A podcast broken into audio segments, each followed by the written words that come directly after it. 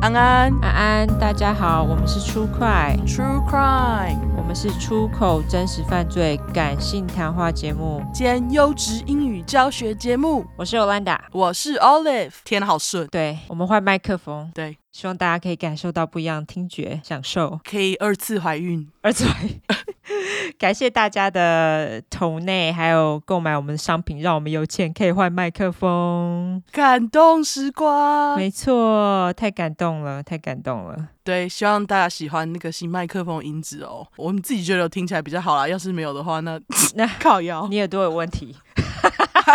好，对，好，那我们要先来感谢一下头内吗？对，我们要先感谢一下 UT 的 PayPal 单笔抖内，以及 Ash 的 Anchor 订阅。感谢大家，大家麻烦投内不要停好吗？对，麻烦请继续投内，或者是到 Anchor 去订阅都可以，好吗？对，谢谢乡里寄给我的包裹，啊，你收到了，换我来公布。对，换你来说，对，因为我晚了三天才收到，而且就因为晚了三天，我跟乡里两个人还觉得，嗯，这包裹会不会是被西边的物流公司弄丢？ 结果没想到是因为我小看了远在东边的佛州。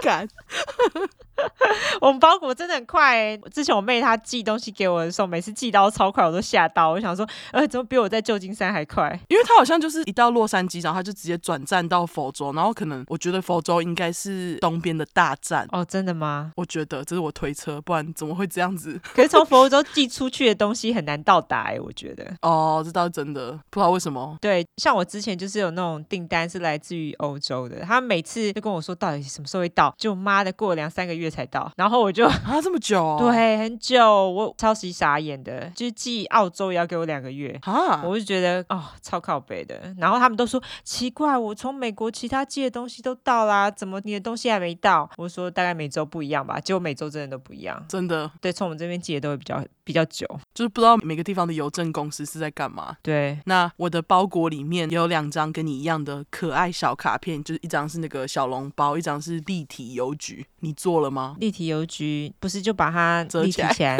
对啊对，有。那我来念一下，念一下乡里的窝心留言。嗯，他说：“能认识你真是太好了，希望你们可以回台湾办见面会，预祝你们早日接到顶泰丰叶配，要照顾好身体。美国太可怕了，礼物希望你们会喜欢。出快 Number One，赶快发大财。”然后他接下来还挂号自称荣誉乡里乳如，嗯，对你不用再说你自称了，你就是。对你就是而且你不只是荣誉乡里，你还是优质荣誉乡里。没错，没错，他就是对，首先我也很高兴认识你，你实在是太贴心了。真的耶，我们也希望可以早点回去办见面会发大财，好不好？真的 很想回去啦。主要是因为疫情的关系，所以没有办法回去。对啊，回去要这样关在那里两周，真的是没办法。对啊，关完应该就直接回 来了。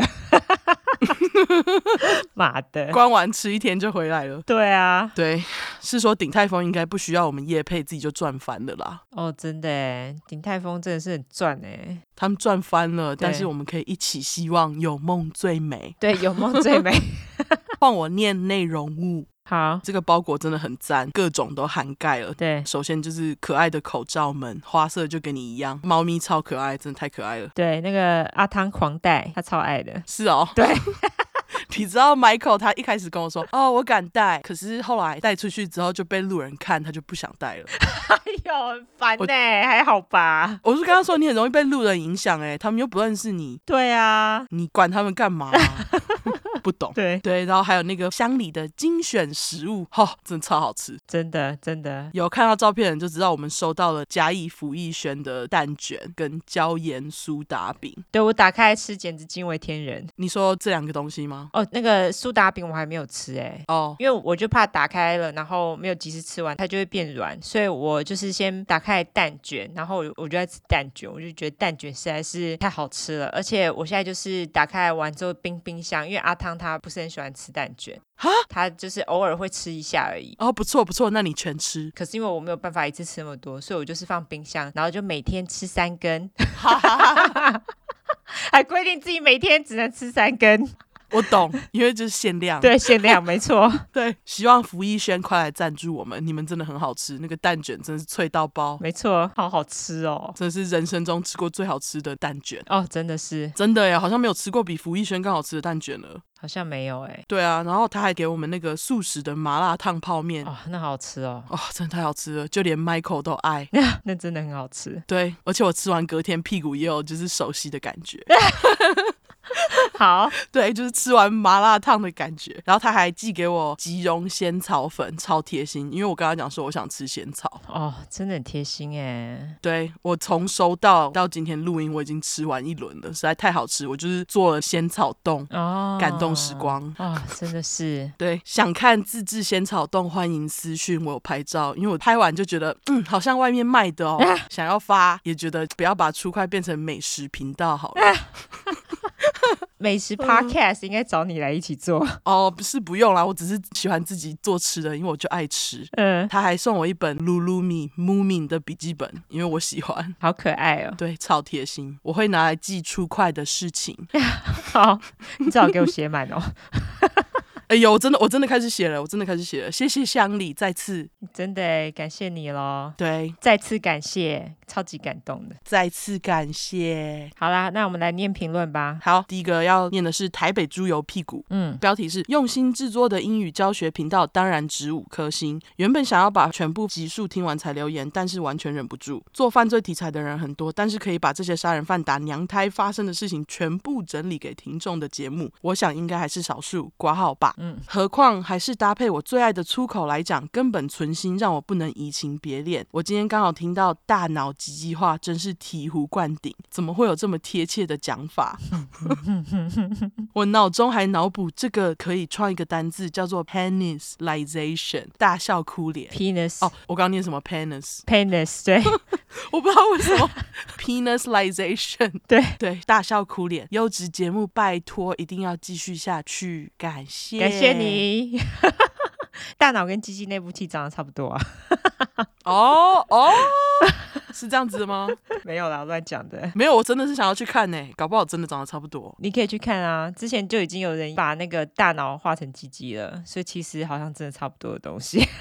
我乱讲的啦。哦，好吧，对，如果是那个什么医学魔人，不要赞我。我们是乱讲的哈。对， 嘿下一个是赖以金，嗯，啊他跟我一样姓赖，标题是超爱超爱，被出快制约了，吐舌豆眼脸，不是的。就是 豆豆子一般的眼睛。好，加班不听就觉得做不下去，洗澡不听就觉得好漫长，流汗脸。希望这节目可以一直持续下去。喜欢尤兰达及奥利佛微笑脸，你们说话及笑声太有感染性了。感谢你。谢谢。下一个是 Same How True，嗯哼，它的标题是“二十五块真的听得超他妈的很不爽”。我是个开 Uber 的司机，真实犯罪只听你跟他说犯罪，是从你们第一块就开始听了。一开始会听，主要是因为你们的时间够长，对开车当职业的我来说很消遣时间，非常感谢你们。只是因为有时候开车需要专注，所以常会错过一些片段，所以每集都会听三到四次。我是个孩子的爸，所以二十五块阿酸真的让人听得心情烦躁、堵烂、心情差。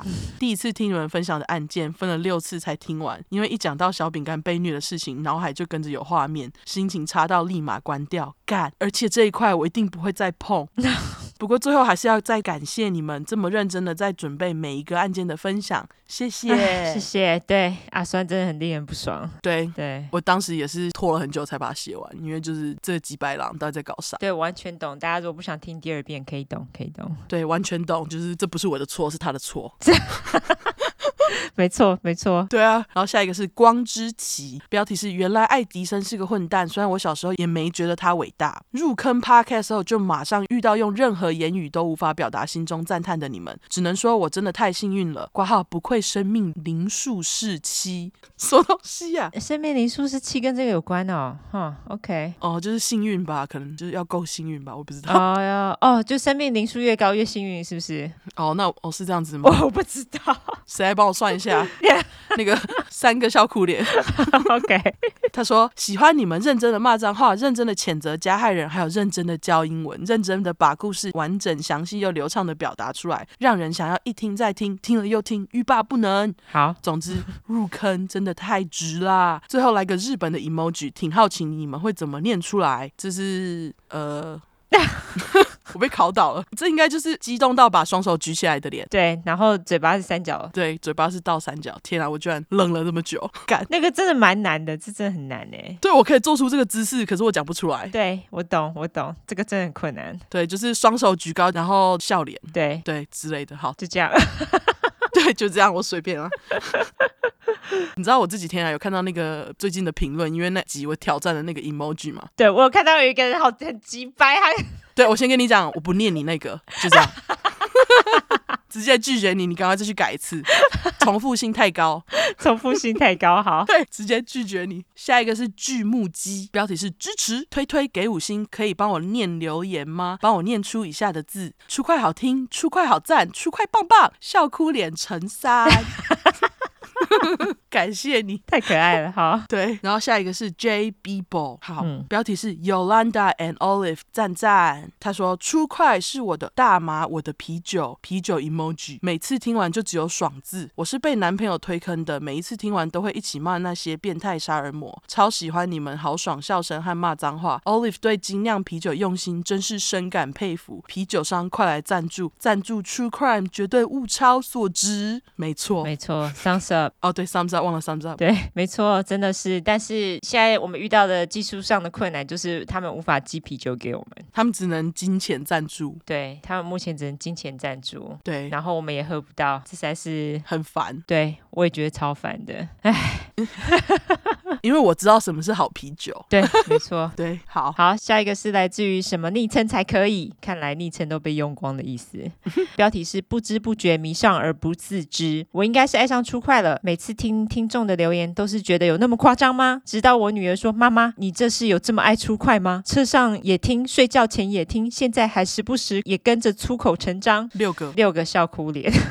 现在里面的小姐姐说未满十六岁的小孩不能听，你也跟着叫我不要听，我都跟着你听多久了？我现在十三岁了，我懂事了，也不会变坏，你相信我哦。三个鼻孔喷气脸，我会持续的一直听下去，很喜欢爱心，也很爱你们俩，越听越爱，越听越觉得你们好可爱。六个满脸爱心脸，我爱出快， 然后就是六个爱心眼睛脸，他那个脸都好多个哦，谢谢。感谢。哇，他是三岁女儿跟他一起听哎。这是谁写的应该是妈妈写的。 ？OK OK，因为我好疑惑哦、对，但是还是建议十五岁以下不要听，尤其是阿酸那一块实在是太恐怖了。对我就给小孩听，有些集数还是跳过比较好，比方说今天这集，还有恐怖屋那集，哦，今天这集真的蛮恐怖的，对，对，又要突破恐怖了。没错，真的。对，好，来下一个是来自于萨特，他的标题是“不正常办公室员工推坑成功记”，一直是潜水粉丝，因为推坑成功的同事 L 反应，觉得非来留言不可，笑哭脸。本办公室是一个重口味的办公室，两个鼻孔喷气脸，向来员工和来访者有什么特殊兴趣癖好都不会有人感到奇怪，但是同事 L 一直都用那种歪嘴、眨眼脸这张脸看待我爱真实犯罪各式频道的兴趣刮胡，他觉得听斜杠看起来超痛，他很怕刮胡，怕屁呀、那个是白眼脸，对，白眼脸。事情是这样的，那天跟同事 L 聊天，特别推荐小块中传投稿的三邪教奇遇给同事 L 刮胡，我觉得他姐姐超需要邪教信仰的，超需要邪教信仰。OK，两个鼻孔喷气脸，没想到因此推坑成功。同事 L 竟在下班后迫不及待的传讯分享出快多好笑，和听案件他都不怕，刮胡得意的嘞，三个笑哭脸，出快果然厉害，thumbs up 跟三个拍手 emoji，感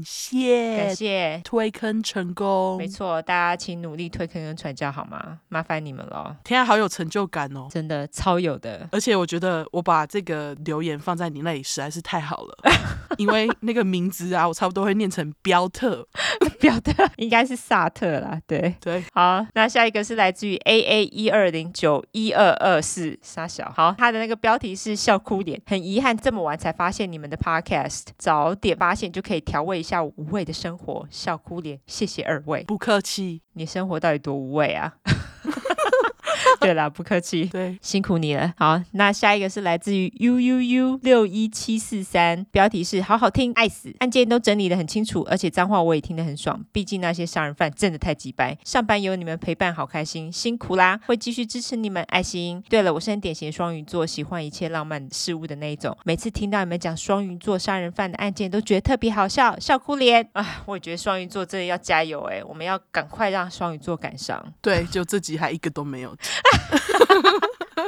真的很困难欸呢、双语让人失 望。真的哎，拜托加油好吗？对，好，下一个是来自于前符号 Alan，标题是“慈逼人那集”，听了好有共鸣。听了朋友介绍“慈逼人那集”，马上被圈粉，听到连骑机车时都不想暂时关掉，一路边听边笑，超开心的。刮胡听出快，不用上心灵成长课程就很开心，现省十万。想好奇问你们有没有一贯道的故事？很期待听更多台湾宗教系列报道。哎，我们是不是有一集有？我们有一集有，而且好像在那集之后，陆续有听众写一贯道的故事来给我们，所以之后可能会提到。对我们故事真的很多，我们会找个时间赶紧把小块录一录，因为故事真的多到爆炸。对，对我们会考虑把它，不要不要不要，我不要讲那句话，继续。对，我们什么都没有考虑哈。对对那那个马上反悔。对，没错。 好，下一个是对来自于怕鬼不怕杀人犯的出快小嫩嫩，他的标题是还在第九集的小嫩嫩。第九集，他这个是一月十三号给的，我猜他已经听完了。希望你已经听完了。对，他说第九集听完校园鬼故事太可怕，忍不住留下评论。即使锁好门挡住了杀人犯，但挡不住鬼啊啊！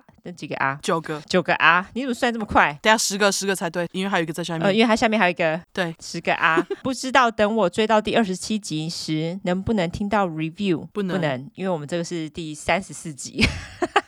不过让你等到了。对，俯下巴脸，一直都很爱犯罪推理类的题材。听了几个最爱出快的率真，三个爱心，听着那些急掰靠背好爽，很想要接着一直听下去，又害怕太快听完以后等待的空虚。出快最棒，一二三八四个哦，八个 thumbs up，谢谢你。感谢，感谢你哦，对啊，我们真的是很努力在做，真的急需有人帮我们剪接， 对，然后还有破案真的很累，对，超级累。对呃，你要先来纠错是不是？对，我需要纠错。好，上礼拜我讲说阿笨是 hebephilia 嘛，嗯但他其实应该是 a p hebephilia，就是针对十五到十九岁才对。 OK， hebephilia 是十一到十四岁，hebe 那个，对，而且这个 hebephilia 跟我今天要讲的故事其实有一点关系哦。哦，真的吗？对，因为他针对的人就是那个年纪，好，另外，我要小小补充一下阿笨，不好意思，因为上礼拜熬夜写，我忘了一个很八卦的细节，现在跟大家讲。因为阿笨学厨的嘛，嗯，就他不知道是怎样因缘际会，在某一集英国 Master Chef 的背景里面有出现过哦。哦，是背景而已嘛，所以他不是那个 Master Chef 不是不是不是，他是在后面就是切菜备料的小罗罗。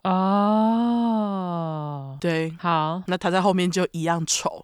秃头吗没有没有没有，他有戴那个厨师帽啦。 ？OK，好好好。对对对，你要纠错吗？我补充一下，他是因为后来有听众他跑来我们这边留言，是在第十一块的邪教安安那边讲到的，因为安安他不是领养了一大堆人嘛，嗯然后那时候我们有讲到说台湾领养好像单身不能领养，但是有人补充说台湾单身也是也是可以领养，只是非常的困难。哦，对，所以在这边跟大家稍微提一下，你想要领养，赶快去领养吧。好、好，就这样。好好，那我们来免责声明一下，好，因为我们主题是在讲有关血腥暴力跟性虐待内容，那建议有类似创伤或经验的人，还有不喜欢这类题材的人就不要听喽。而且这一集真的蛮恐怖的，对这集性虐待烂肉超多的，自己斟酌一下哈。但是我知道我们有很多粉丝都口味超重的啦，还有就是十五岁以下的听众你就不要听喽，现在就关掉。如果是妈妈带的小孩，也建议不要。刚刚那个妈妈她那个十三岁的小朋友应该是特例啦，我觉得 对了。对，所以大家还是不要哈。这集我要讲的受害者其实介于九岁到十五岁之间的小孩子，所以十五岁以下真的是嗯还是不要听好了。对，那我们会用比较轻松的方式去讲这些故事，并不代表我们不尊重受害者。毕竟案件内容都很沉重，我们都是开杀人犯的玩笑。对于受害者，我们会给予绝对的尊重。另外，因为我们都住在美国有一段时间啦，所以还是会中英文夹杂。毕竟这是翻译的故事，我们还英文教学也优质英语教学节目呢。好，所以你们自己看着办。那有玻璃心的人，这边就给你一个警告：我们逮到机会就会骂中国的坏话，所以你假使不喜欢我们讲中国的坏话，你就不要听喽。那不喜欢听脏话的人，拜托我求你直接关掉好不好？我求你。对，因为我们就是会讲，不讲不行。无法不讲。对，这个就是我们的节目，我们爱怎么讲就怎么讲。OK，嗯哼，好。好，我们两个这集要讲的都很恐怖，已经讲了不知道几遍了。对，而且我们这一集其实要讲的，好像都有听众要求。哦，有吗？对，所以我们简直有求必应，哦，真的哦。真的。好，对，那我今天要讲的呢，终于是个古人。我们要回到古代了。对，因为我觉得古人的案件会有比较多的资料，是因为他们时间已经比较久了，而且因为很古，他们又很疯，所以就很好 骂。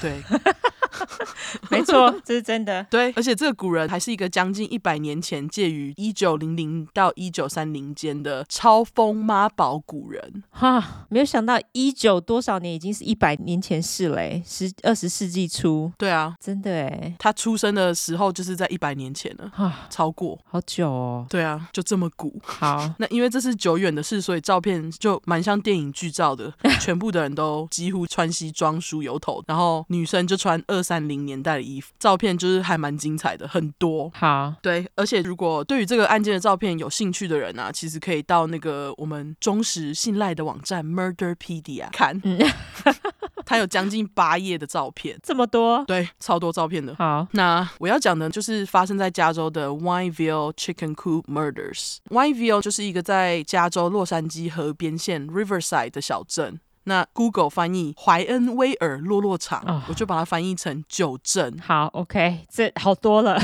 对，就九镇， 好不好？嗯，那至于 Chicken Coop 的意思就是鸡舍啦，那 Wineville Chicken Coop Murders 也就是加州九镇鸡舍谋杀案。 OK，谋杀地点虽然在加州，不过今天要讲的杀人犯其实是一个加拿大人哦。哦，又是人很好的加拿大人。他没有人很好，他不知道是怎样， 不知道发生什么事。嗯哼，OK，这位加拿大人，他又被称为 The Boy Butcher。Boy，我还需要说吗？Butcher 就是屠夫，就是男孩屠夫啦。 哦，听到男孩屠夫，应该就不难猜测这个橘掰古人是个恋童癖，也就是 pedophile，还是个 hebephilia。哦，OK，恋少女、少男癖，针对十一到十四岁的呃少男，这样刚刚也有纠错过。优质复习英文时间。 那另外，他会被叫做屠夫，也跟他用来杀死受害者的武器有关啊，等等，再跟你们说。好，而这位男孩屠夫的名字呢，就叫做 Gordon Stewart Northcott，跟那个很凶的厨神 Gordon Ramsay 一样的 Gordon 同名。哦，那我就叫他阿角，角的那个角。因为卡， 对卡，因为 North Cut 后面听起来就很像那个拍电影的 cut，中文翻译就是咔嘛，咔咔咔，而且它又不是什么好咔笑。本来我要叫它咔咔，可是我就觉得听起来太可爱，而且又很像脚，脚脚又太可爱，就叫阿脚。这个思路真的很曲折哎。好，对，好，我 想超久的，为了取它的名字，我取超久，因为我觉得它不好取。是是，辛苦了。对，但我觉得最后阿脚还不错，对，还不错，喜欢。他跟之前讲过杀人犯不一样的地方是，他在杀害受害者之前，他会先绑架他们，然后再强暴一阵子之后才杀掉。哦，OK，对，他主要犯案的年代是介于一九二六年到一九二八年这段时间。据我们已知，他杀了至少四个男生，还强暴了好几位男孩。嗯，但我刚刚就说了嘛，据我们已知，所以有可能有更多我们不知道受害者是不敢讲，或者是没有被发现。还好，在阿角绑架到机场的人之一，在长达两年被囚禁之后幸存了下来。哦对，最后也因为这位幸存的受害者，警察才有办法抓到这个阿角。 ，OK，因为这样又是绑架又是撕票，犯下来的事迹实在太过分，最后他就早早被判死刑，而且也很快的就处死了，只比你上一集讲的那个戏剧化阿普少活一岁，二十三岁就死了。哦，阿普也是二三啊。诶，阿普不是二四吗？哦，他二四，对对对。对不起，my bad。没关系，至于处于死刑的方法，我就留到最后再告诉你们。好，那我们一样从背景开始。嗯，阿角出生于加拿大的这个省超难念，好不好？Saskatchewan。Saskatchewan, Saskatchewan 省好，的小镇 Bladworth 上面的一个农场，他的生日是一九零六年十一月九号，天蝎加一，没错，他也是天蝎恐怖代表。而且你今天要讲的是不是也是对，而且天蝎好适合虐待人哦。干？这倒是真的， 对，我不敢否认。嗯， 对，而且等等，这个阿角他就会有一些天蝎特质，比方说像是记性很好啊，或是控制欲很强等等的出现。 OK，角妈 Sarah Louise Northcutt，她在生下阿角之前各生了一个女儿跟儿子，女儿 Winifred Northcutt 大阿角足足十八岁哦。哦，对，那大阿角六岁的儿子，则是在阿角出生前因为肺炎早夭。那说到肺炎，大家应该因为把我们生活搞得莫名其妙的武汉肺炎，对肺炎的英文不陌生吧？ 呃，要是不知道没关系，马上教。吼、肺炎的英文就是 pneumonia，嗯，而武汉肺炎就是武汉 pneumonia。 OK，例句一下：Wuhan pneumonia raises the issue of racism towards Asian people in America，好不好？好这句话造的也跟时事有关哦。非常哎、对，就是武汉肺炎在美国造成对于亚洲人的种族歧视问题。嗯，对，OK，优质英语教学，没错没错。好，回到故事。 ，OK，那心肝宝贝儿子因为肺炎就这样没了，蒋妈痛彻心扉，一蹶不振，整天以泪洗面，觉得我好恨世界为什么要这样对我，上天为什么要这样对我？对，快速感叹一下成语，短短四个字， 用了超级多 个，对，很好，哇，中文越来越好了，真的。 然后蒋妈就因为太伤心，她就完全不管家中的蒋爸，蒋爸的名字还跟那个我们前几集讲到的阿虚想要变成的 Cyrus 一样、欸，哦，他爸就叫 Cyrus，对他爸叫做 Cyrus George Northcutt。总之，角妈就因为太伤心，她就完全不管家里的角爸跟女儿两个人到底伤不伤心，整天她不是哭就是发脾气，这也是可以理解的啊，因为毕竟痛失儿子嘛。对，可是因为这样家中气氛就不是很好啊，而且这时候角爸也脑袋不知道在想什么，看老婆因为失去儿子伤心到爆，直接跟角妈打炮，想说我们再来造一个种， 就是一种大不了再给你一个的心态。对啊，神经病，对，这个肚子里面的小孩，也就是还没出生的阿角啦。哦，还真的就马上就造了一个，对，马上就造了一个。那果不其然，角爸这个直男脑想出来的方法， 我就是要讲直男脑。这个是啊，这个超直男脑的、欸，对啊，就再给你一个，我就是超直男脑的好不好？超级，直男脑想出来这个方法，就是没有帮助到伤心的角妈啊，因为他就还在那叫什么 grief， Griffin，对他还在伤心当中。对他还在恨世界、伤心当中，他就觉得肚子里面的阿角怎么可以取代他早夭的儿呢？那对于丈夫这样不经思考，再给他一个小孩，就是超级不爽的。嗯两个人也因为这件事情经常吵架。角爸有时候还会在听到角妈说不想要肚子里面的小孩，失去理智，还跑去踢他的肚子，踢了好几次，傻小也，是个渣男。哦真的哎，对，但是角妈自己也没有想要保住小孩的意思，也很激动的想要流产，不仅试了各种民间偏方啊，她还试了激烈运动。这 对 OK，据说有几次她还因为运动太激烈而晕倒。结果孩子还是在肚子里面，没错，就是肚子里面的阿角实在很衰，出生之前父母对她就没爱，而且还不是她的错。我们可以在这个地方短暂的同情她一下，因为搞不好就是因为她这样的背景，导致她后来乱杀人啊。因为嗯，塔卡爬呆，在妈妈肚子里面就爬带了，对啊，因为你看爸爸踢他的肚子嘛，搞不好就因为他踢踢肚子就踢到他的头之类的，搞不好就因为这样有后遗症等等的。嗯，虽然阿角在妈妈肚子里面的时候命运多舛，而且他刚出生的时期，角妈也没有给他太多爱，就只是给他最基本的照顾而已，就是哦有吃就好。嗯，但是过没多久，角妈不知道是怎样，似乎是想通了，能够放下伤痛了。某一天突然性格大改变，突然开始把阿角当成他最心肝宝贝的儿子。 OK，对我也不知道是怎么了，总之他就突然转念，嗯，那家里的气氛也比之前好很多。那因为失去了第一个儿子嘛，角妈改变之后，她对阿角就是宠得无法无天，据说比对她之前死掉那个儿子还要好。角爸跟角姐因为觉得都是阿角的关系，让角妈走出伤痛，也就由着她。那记得我刚刚说角姐大阿角十八岁吗？哦，大家也知道，在那个年代的女人几乎都会早婚嘛，就是好像十几岁、二十岁以前就结婚了。很多啊，那种什么十四、十五岁结婚的也很多，对，那角姐也不例外，她在阿角六岁之前，就分别在一九零九年跟一九一三年生下一对姐弟，也就是阿角的侄女跟侄子。这两个人我现在会提到，是因为等一下他们还会出现，我等一下再介绍他们的名字。好，也许因为姐姐成家的关系嘛，啦，他也不是很在意爸妈这么宠阿角这个弟弟，就他不在意爸妈偏心这样，而且他还跟着角妈一起宠他。从小到大，阿角就是吃好穿好，要什么有什么。听说有一两次，因为角爸不知道为什么拒绝了阿角的什么请求，被角妈知道，结果角妈就把角爸痛骂一番，直到他说好才肯罢休。 好像我妈哦， 哦，是这样子吗？有够烦。哦，你是说你妈对你弟吗？呃，应该是说我妈对她自己想要的东西。啊、o k 嗯，那因为对角妈来讲，就是哪有我儿子阿角得不到的东西，他是妈宝呢，超级妈宝。真的，阿角因为看到角爸拒绝他被骂，就把妈妈的行为学起来，因为他就知道不管他想要什么，只要吵，角妈为了满足他的愿望，使命必达，因为他就是一个小霸王嘛。嗯，也有可能是因为家里宠坏的关系，阿角在学校因为很自恋，学校同学都把他当成怪咖，也就是阿伯，结果他都没朋友。呃，英语复习时间，对，优质英语复习时间。 对 阿阿伯，宝，哦对，是说刚刚我讲到他吃好穿好嘛，我们就来提一下他的穿着。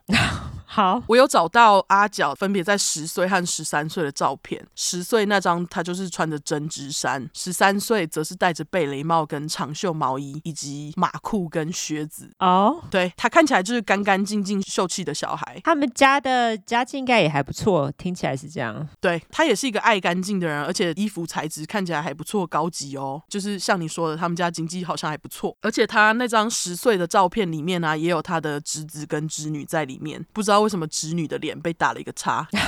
好，对，呃，另外一个我想要特别提照片的原因，是因为根据 Murderpedia 照片下面的资料说啊，在他被抓之后，有一些报道就爆出他小时候被逼着穿女生衣服，导致他是个娘娘腔等等的消息出来。哈，可是你要是去找阿角小时候的照片来看，其实并没有任何他穿女装的照片呢、 OK，我觉得啦，根本就是当时的报纸为了想要合理化阿角挑小男孩这件事情，然后把他套上女性特质，这样哦，就是一个 stereotype，就是又是一个。厌女文化导致媒体乱讲的例子。对啊，乱七八糟说，为什么今天喜欢男孩就代表从小就被逼穿洋装，莫名其 妙。对，我觉得就是很硬掰，因为我去找找找了很久，我都没有找到任何他穿洋装的照片。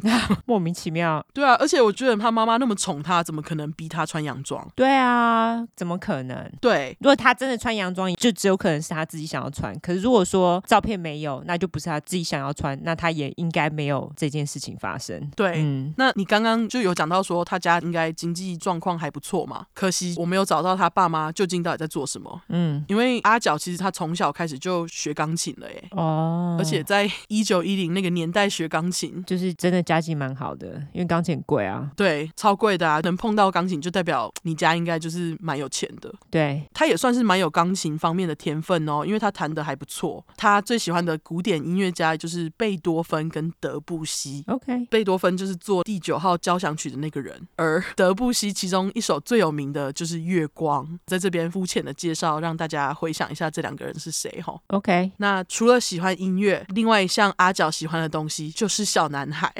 OK，从小就喜欢 吗？我也不知道他是什么时候就开始，因为听说他从青少年开始就特别喜欢跟年纪小的男生玩在一起了，而且听说在年纪很轻的时候，角妈就买车给他了，而且还是敞篷的。哦，OK、o k 对，然后他就是有开着他的酷炫敞篷车去骗小男生之类的，但是因为青少年时期的受害者不可靠，所以我们就不知道。 o k 那时间来到了一九二四年，角爸由于工作的因素，带着角妈和十八岁的儿子阿角搬到了在 L A 的 Pasadena，他们住的那区是 Highland Park，也就是高地公园区。哦、o k 对，他们是全家住在一起的。阿角一搬到 L A，他就申请了一间学校进去读，一边半工半读，白天上课，晚上就到酒吧弹钢琴赚外快。嗯，那大家也知道，L A 在二零年代的时候，因为好莱坞的影视产业关系，那个城市是快速发展中的嘛，对，所以阿角心里也偷偷有了一个去好莱坞电影里面弹钢琴的梦想。梦想当然没有成真啊，因为他就跑去乱强暴跟杀小男生了。只能说专注在弹钢琴多好，搞不好真的可以去好莱坞啊。 哎，对，而且他长得算是蛮清秀的男生，只有笑起来看起来很恶魔以外，他其实不笑看起来就是。都不要笑最好。对，就是他不要笑的话，看起来就是一个呃，怎么讲，可以说服人的人啊。 OK，另外，由于阿角穿着体面，也打理的很干净，然后再加上他也很会做表面，在 L A 他终于交到了朋友。嗯，但是打从一开始，他的目的就不单纯。对他来讲，跟他同年的朋友十八岁已经太老了啦，因为他喜欢小男孩啊。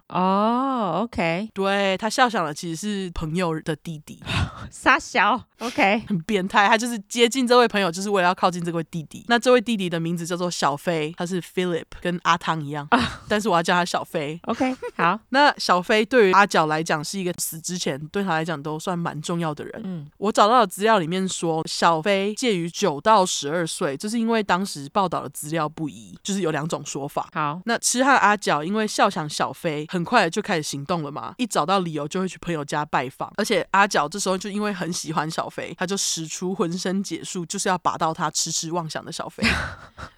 好，对于脸皮这么薄的天蝎座阿角来讲，表面当然要做足啊。于是阿角很快就把他弹钢琴的技能都使了出来。嗯他经常弹一首叫做《歌中之歌》（Song of Songs） 的曲子给小飞听，然后靠近他。嗯，我去找了这个《歌中之歌》（Song of Songs），只找到它是一本书，诶，所以我不知道这首歌是阿角自制的还是怎样。哦，所以不知道是不是真的是一首名曲之类的。对，就是这有可能是他自己写的， OK，但是这首《歌中之歌》会一直出现到后面哦。哦，好对，就像我刚刚说的，因为小飞对于阿角来讲是一个很重要的人。 ，OK，小飞的家人因为阿角就这样弹钢琴嘛，又很会做表面，他们也没想太多，都还是很欢迎阿角啊。不过就是像这种只想要接近你的小孩的人，越要小心，而且很多这种性侵案例都是熟人。对，对啊，这就是一个例子。某天阿角弹钢琴弹一弹，抓到机会就性侵了小飞，而且据说还不止一次，持续了好一段时间。 OK，是因为后来某一天小飞受不了，才跟家人讲，才让警方可以在一九二五年的七月二十五号以性侵未成年儿童罪起诉阿角。可是最后听说是受害者家属和阿角之间有达成某种协议，不过也有一说是家属为了保护十岁的小飞的名誉不起诉，申请了保护令之类的，嗯最后导致整起案件不了了之。阿角就爽爽逃过一劫。嗯，但是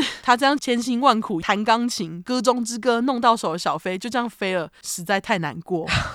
因为他是小飞啊，嗯，对，阿角就想说，干《歌中之歌》不就白弹？ 而且你们也知道，天蝎因为就是记恨嘛， 嗯，记性就很强，是啊阿角也不例外。 ，OK，因为得不到的最美，而且天蝎又很念旧，是真的。等一下你们就知道他有多念旧，这就是为什么《歌中之歌》等一下还会出现。 好，那虽然阿角觉得很干，但是日子还是要过。十九岁的他马上接着在一九二五年的八月到十月，在爸妈家附近的一间超市打工，大概做了三个月。那超市的上司表示，阿角经常对他说一些很奇怪的谎话，像是说哦脚妈被车子碾过去之类的谎，哈，他说谎的目的是什么啊好像就是请假还干嘛的。 ？OK，他就是一个被妈妈宠坏的代表，因为这边很讽刺啊，他妈妈爱死他，可是他却可以开妈妈这种玩笑。嗯，那另外，阿角一家在高地公园的邻居呢是个医生。阿角一有机会认识人家，就经常去邻居家跟医生讨教一些医学知识。嗯不过他问的问题几乎都跟尸体有关。 ，OK，有一次他们讨论的话题呢，就跟怎么分解尸体这件事情有关系。那大家想知道医生说了什么吗？想，其实我也只是问问，我当然还是要讲。医生他就跟阿角说，他知道要是把生石灰撒在尸体上一起下葬，当尸体埋到土里面的时候，生石灰会跟土里面的呃湿气产生化学反应，加速尸体的溶解。哦，天哪，新知哎，对，据说是因为阿角就问他说：“哎，你知道怎么溶解尸体吗？”之类的。当时医生虽然觉得这问题很奇怪，但是因为阿角很会做表面，所以医生只觉得他是一个好学的小孩。 那我们来快速生石灰英文时间。 ，OK，生石灰的英文是 quick lime，快速清明，你就可以记起来了。 这个生石灰也可以说是 calcium oxide，也就是氧化钙。那大家知道生石灰用来干嘛，我们就不要乱用它吼。好，正气。他一学到生石灰这招，马上在脑里面开始他的诱拐小男孩计划。他就暗自决定，不能再像小飞那次那样，让他的受害者飞掉。 导致他的努力功亏一篑，所以他就决定呢要在人越少的地方诱拐小男孩。这时候的阿角是二十岁，他就异想天开的在一九二六年的春天问角爸说，他能不能在洛杉矶的边缘买一块地给他？哈对。 ，OK，因为他告诉角爸说，他想要经营鸡舍，经营就是说他想要一个鸡舍吗？还是说他是有要养鸡来卖他好像有说他想要养鸡来卖， ？OK，好，而且他地点都看好了、哦。嗯，虽然阿角这时候已成年，但是他还是要什么有什么，而且角爸能说不吗？一说不，马上就要被老婆骂了。就一直念念到他说好为止 啊。对，角妈一听到，我们也是不意外她的反应，当然是双手表示赞成，还觉得儿子长大了要认真经营鸡舍，好买。 OK，好，而阿角看好的位置，也就是距离洛杉矶市区两个小时的九镇啦。嗯，他这么坚持要在偏远的地方开鸡舍，就是为了要在之后以养鸡之名乱搞收集小男孩。 OK，但是你们也知道，阿角是个娇生惯养又爱干净的人，他怎么可能会自己去弄鸡舍呢？嗯，于是他就在买地没过多久，某天跟角爸知会了一声，就说他要去姐姐家，看能不能到姐姐家带一个姐姐的儿女来帮他建造鸡舍。他就开着爸妈的敞篷车走了，他好急掰哦。不是爸妈的敞篷车啦，就是爸妈买给他的敞篷车走了。不是，我是说他想要利用姐姐儿女的这一点非常急掰。哦，对对对，超级白。对，他就一路开到加拿大哦，毕竟免费的工人呢。哇，他直接从 L A 开到加拿大很远呢。对啊，嗯，OK，就是为了要免费工人啊。真的是哎，对啊，那阿角这时候是二十岁，由于他是变态，而且是古人，很爱自己来。他原本其实是把目标放在姐姐最小的儿子上，因为他不只是要把他们当成免费的工人，他其实还有别有想法啦。 OK，那因为姐姐很疼这个最小的儿子，所以他就不依阿角，只好改变目标，把他的重点放在十三岁的侄子，也就是我刚刚提到的那个。那十三岁的侄子的名字叫做 Sanford Wesley Clark，我就叫他小佛。等一下你说，所以姐姐有两个儿子。对 OK，所以他是让大儿子过去，小儿子不让他过去这样子。对对对， OK，好我小儿子没有特别介绍，就是因为我只会在这里提到。 ，OK，那这个小佛，也就是我最前面讲到逃出来的生存者啦。哦，OK，嗯，阿角跟角姐说，要是他让小佛跟着自己回洛杉矶，帮他弄鸡舍的话呢，小佛就可以见见世面啊，而且一路开下去，他们两个还可以一起去旅游，哎，只有益处没坏处啦。嗯，角姐她也没想太多，就答应了，把儿子托付给自己的弟弟，哪有什么？对啊，就蛮正常的嘛。嗯对，而小佛的姐姐当时是十五岁，她的名字叫做 Jessie Clark，我就叫她杰西。我有一个 Jessie 耶，？哦，是吗 对，我们应该取不一样吧？曲不一样，对，对，我就叫杰西。那杰西因为跟弟弟感情很好，他不想要弟弟离家，他就大力抗议。可是角姐怎么可能对阿角说不啦？从小宠的，对不对？对，而且阿娇可能会一直讲到他肯为止，跟妈妈一样。对，就因为这样嘛，最后小佛还是被阿角带回洛杉矶去了，而且还没有履行承诺带他去旅游，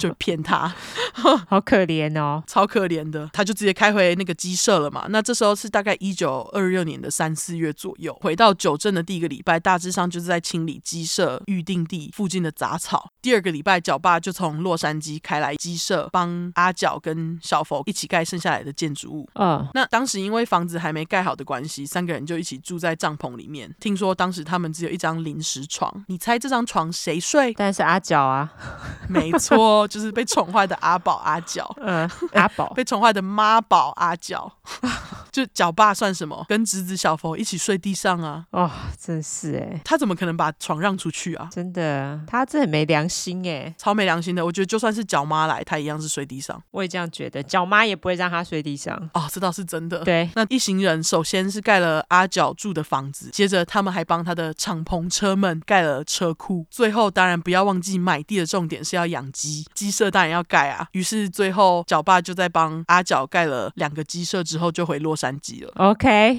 对，因为角爸离开，就留下小佛跟阿角两个人嘛。嗯，他噩梦很快就要开始了，而且角爸还在的时候，至少还有他可以帮忙小佛分摊鸡舍里面的粗活。可是现在只剩他跟阿角，阿角怎么可能脏了他干净的手呢？好烦哦，这个人，超烦的，他就是自己都不要搞，他整天就坐在那里闲晃。当然，全部都要给免费员工小佛弄啊，就是为了让免费劳工小佛可以达到最高效益，这样啦。嗯，阿角不仅仅是不准小佛去上课，还要求他每天要在早上五点半或者六点就起床，开始喂鸡啊、煮早餐等等的， 他其实就是仆人吧？就是他的仆人。哦，这是哎、对，而且因为养鸡场的位置很偏远嘛，四处都是荒地，小佛根本就是哪里都去不了啊，就像是被囚禁了一样。真的哎、 而且我觉得他最可怜的是，还要被迫听阿角弹钢琴， 好，就像我刚刚说的，《歌中之歌》现在就要出现了。因为小佛说，有些晚上阿角都会自己一个人待在他的钢琴房，弹之前那首《歌中之歌》，OK，就是因为阿角在怀念小飞啦。嗯，你看，我就说这首歌会再次出现。是虽然前几天一切看起来都相安无事，可是阿角都已经把小佛带到鸡舍里单独了，不赶快猥亵怎么可以？真的，对，就有一天阿角就跟小佛说，他可以去睡他的房间，因为他那天不会用。因为据说他们房子盖好之后，小佛一直都是睡在沙发上，但阿角就是用房间啊。好衰哦，对，但是那天他就很突然的跟小佛说：“哎，你可以睡我的床啊，因为我那天不会用我的床啦。”小佛虽然觉得很怀疑，想说阿角怎么可能就这样把最好的给他用啊，就床。不过呢，在阿角的劝说之下，还是到了他的房间。嗯，下一件事，小佛知道的就是阿角偷偷爬上床强暴熟睡中的他。哦，对，小佛说他记得从那天开始，接下来的日子每一个礼拜至少都会被叔叔阿角强暴两三次，有时候会更多。 Oh my god，对，就被自己的叔叔强暴这样。太可怜了。而且他在被强暴之后，阿角还经常对他讲一些很直白的话，像是说：“哦，你不要去想要找人说啊，他被强暴这件事情，因为不止没人会相信他，大家还会觉得小佛一个男生被叔叔强暴很脏。”哦，就是莫名其妙用这种言语控制就对了。对对对，尤其是那个年代，同志还是违法的嘛。嗯，除了这些言语暴力之外，阿角还时不时的会对小佛拳打脚踢，因为他是一个脾气不太好的妈宝，时常为了莫名其妙的事情生气。但是他一生气，衰的就是小佛。嗯，据说阿角一气起来，不管什么东西随便抓起来就砸到可怜的小佛身上，球棒啊、皮带啊，甚至是刀，通通都来。 对，听说有一次阿角拿球棒打他的头，还造成小佛头上的一个大疤痕，哦，靠腰哦，很夸张哎、对啊，就是他年纪那么小哎、对啊，他这时候才十三、十四岁而已，然后就这样一直被虐，然后被强暴。嗯，其中阿角最常用来揍他的工具就是随抓随有的皮带嘛，因为就在裤子上啊。阿角因为是个几百郎，他都用有金属扣那边砸到小狗身上，这样超痛。哦，真的，对，就在这样经常被揍的状况下，小佛也因此悟出应对变态叔叔的方法。对，很可怜。嗯他发现只要他叫的越大声，阿角就会越快停止动作。哦，对，虽然这样，小佛也只能减少他被打的时间啊，并没有办法减少被阿角暴打跟强暴的次数，这是很可怜的地方。嗯，除了用言语以及肢体上的虐待来控制小佛之外呢，他也会控制小佛跟他妈妈之间，就是角姐一家之间的信件往来。要是小佛写了什么让阿角不满意，他就会要小佛马上重改，改到他满意为止，他才会把他的信拿去寄。哦，他居然还去看他的信哎、很鸡掰啊，他要控制他。啊真的是哎、对啊，他就是被挟持了啊。嗯，信里面写的不外乎就是哦，因为跟叔叔阿角一起住啊，他上学有多开心，还交了很多朋友之类的鬼话， ，OK，根本就是逃不了。因为你看，他唯一可以联络外界的工具就这样被控制了，而且 还是被自己叔叔这样绑架，当做免费的奴隶跟发泄怒气的工具。 对啊，那小佛他在获救之后，他还说他在机场的日子，他一天一天都不知道是哪月哪日，因为每天醒来要面对的事情都一样啊。而且他被囚禁长达两年，好可怜哦，对，很长的一段时间。嗯，那在这段时间，阿角也没有因为强暴小佛而满足，他也经常跑到外面找机会猥亵其他年纪小的小男生，常常因此不在家。虽然说阿角不在家，小佛也不敢轻易放松，因为要是阿角一回家抓到他没在做事，他马上又要被打。嗯，因为他这样出去找年轻受害者的关系，又一说是说，因为小佛当时已经十四岁了，对只想吃嫩的变态阿角来讲是没有什么吸引力的，所以他才会经常出去找人。哦，那在一九二八年的二月初某天，阿角就像平常一样出门回机场的时候，他看起来心情非常的好。他一进门还要小佛快点出来看他敞篷车上拿下来的桶子。那小佛一看到桶子里面的东西，马上吓死，开始狂吐不已。哈，因为往内一看，竟然是一个小男孩的头。靠腰，他居然就直接砍了人家的头，对，阿角一看到小佛的反应，就是一阵狂笑，他就跟小佛讲说：“诶，身体在车上啊，你要不要去看看啊？”哦，他这很靠背哎、有够靠背的，就是小佛吓死，在那里狂吐，他就这样。接着他就继续告诉小佛，他说他会杀死这个男生都是出自于自我防卫，因为这男生攻击他啦，他才会拿猎枪射杀他的。喷笑，对，就是骗笑。他还说把头砍断只是要让警方难以辨识这个男生是谁，而且这时候他也不管大受惊吓的小佛来不来得及反应，马上就要他跟他一起毁尸灭迹。 OK，对，小佛真的衰到爆。超级他等一下还更水，我跟你讲，好、太水了。 OK，好、他先是要小佛生火，再把男孩的头丢到火里面烧，然后阿角呢就在确认男孩的头都化成灰了，才拖着小佛上车，载着无头男孩的尸体往他爸妈的方向开。那 他们就在半路上 La Puente 这附近，把这个无头尸丢到路边的沟就走人了。 OK，这也是我们能够知道在阿角手下的第一具尸体。嗯很快呢，这具无名尸就被当地的一名农夫发现了，报了警。不过，就像阿角预期的一样，因为他把男孩的头给砍断了嘛，加上当时又没有什么 DNA，也没有什么其他的辨识工具，所以警方也没有办法辨识这个男孩的真实身份，只能从剩下来的证据判断这位无头男尸是一个墨西哥裔的。因为洛杉矶有很多没有身份的移民，所以警察能够真正把这个无头尸跟阿角连在一起，就要等到小佛获救跟他们说了。 ，OK，对，那阿角跟小佛一起弃尸之后，来到了角爸角妈家。阿角他也没有打算隐瞒爸妈他杀了无头男孩这件事情，他还不忘强调他刚刚跟小佛讲的互小理由，就是说整件事情就是出于自我防卫啦，这男孩要攻击我，我才会杀了他。根本就乱讲啊。对，那角爸角妈虽然听到吓一跳，但是角妈马上表示，宝贝儿子讲的话一律都要相信哦。 这个男孩竟然敢攻击我儿子，这样那他也有跟爸妈讲说他把头给砍下来的事情，有哦、真的靠腰哎、这样子也 OK。对角妈为什么会 OK？你等一下就知道了。嗯角爸这时候就算想说什么，也因为角妈的关系就吞了下去嘛。嗯，可怜的小佛原本还以为他的外公外婆，也就是角爸角妈，听到就会去找警察，嗯，因为一般人都会吧。对啊，因为你都把头给砍下来，到底怎样？对啊，但是后来我就在想这件事情，我就觉得，哎、其实也很难说。要是你的儿女这么做，我相信还是有一些父母会像这样哎、嗯，但是我的话，一定是大义灭亲啊啦。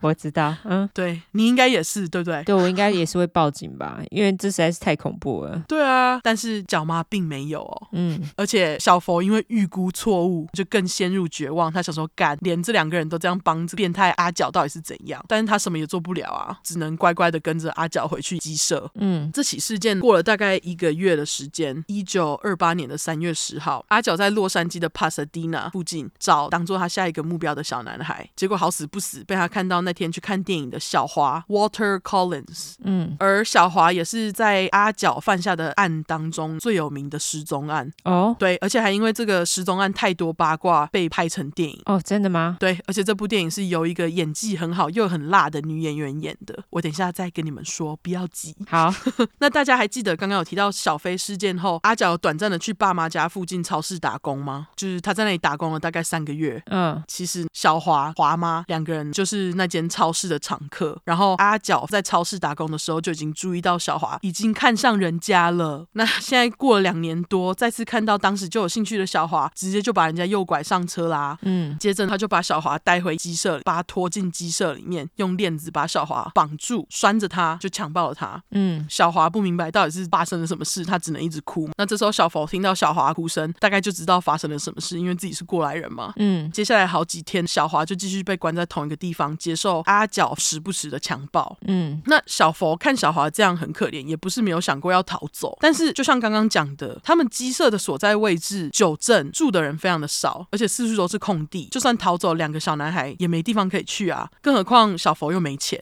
对，而且这几天阿角的注意力都放在小华身上，让小佛总算就是可以稍微喘一口气。但是喘了一口气的同时呢，小佛又会觉得说，哦，他因此放松这件事情是建立在小华的痛苦上，很不应该这样。罪恶感就对了。对他就是内心很纠结，但是无力可为。可是他也只是一个十五岁的少年而已啊，对啊，好可怜哦。超可怜的。对，居然还要承受这种莫名的压力。对，那几天后呢？因为角妈经常来探儿子嘛，那天她就一如往常，好像据说是在三月十八号左右，角妈就来到了儿子的养鸡场。但是，一进去就会发现呢，阿角和他绑架来的小华一起在鸡舍里面，可能是在性侵他之类的。那角妈一发现他们两个，就气冲冲的拽着阿角的手，把他拖出鸡舍。小佛当时正在喂鸡，也就看到整个事发过程。他想说，难道这次外婆真的要把他拖去找警察了吗？但是他错了，想太多了吧？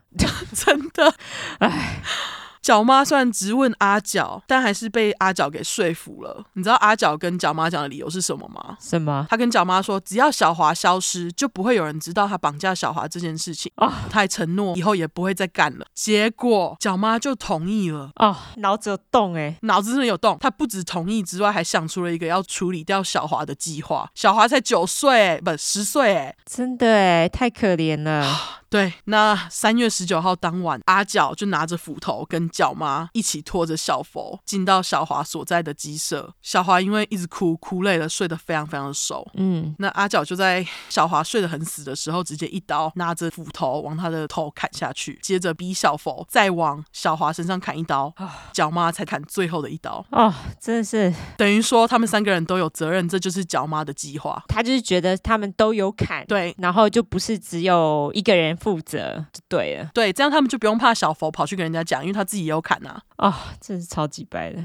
超恐怖的，他就是爱儿子爱成这样。那你以为阿角会留下来处理小华的尸体吗？没有，因为他是一个懒惰的贵公子，又不想要肮脏自己的手。啊 想也知道，就是可怜的小佛被指使去挖洞啊。小华的尸体最后就是被埋在那个鸡舍附近。嗯，这时候阿角还学以致用，把他从邻居医生那边学到的生石灰撒在小华的尸体上，才把它埋起来。嗯，那可怜的小佛因为被逼着帮忙嘛，还让他觉得说他就是跟他恶心的叔叔还有外婆一样可恶，他就觉得，而且我们还有血缘关系，也许他跟阿角的骨子里面并没有什么不同。 太可怜了。对，就因为这样的想法，让小佛变得越来越忧郁，真的好可怜。嗯，那阿角虽然刚跟角妈承诺，只要处理掉小华，他就不会再犯嘛。可是对于像他这种小霸王来讲，怎么可能啊？而且小佛这时候已经十五岁了，他要吃嫩的，他真的是很 specific，就是一定要哪个年纪之间的欸。对他就是要年纪很小的，很奇怪哎。对，于是呢，就在一九二八年的五月十六号，等于说距离他绑架小华大概两个月吧。阿角又在加州的 Panoma 这个地方绑架了一对走在路上的兄弟，还一次两个。嗯，这对兄弟的名字分别是 Louis Winslow 跟 Nelson Winslow，我就叫他们小李跟小奈。 OK，小李是十二岁，小奈则是十岁。他们据说是来自于一个算是中上阶级的家庭，被绑架之前刚从一个游艇俱乐部离开，在回家的路上，那游艇俱乐部就是贵贵的人才有的东西啦。 OK，兄弟俩被带回鸡舍后，就被带到之前阿角关小华的地方，一样也是被拴在鸡舍里面，然后阿角就强暴他们，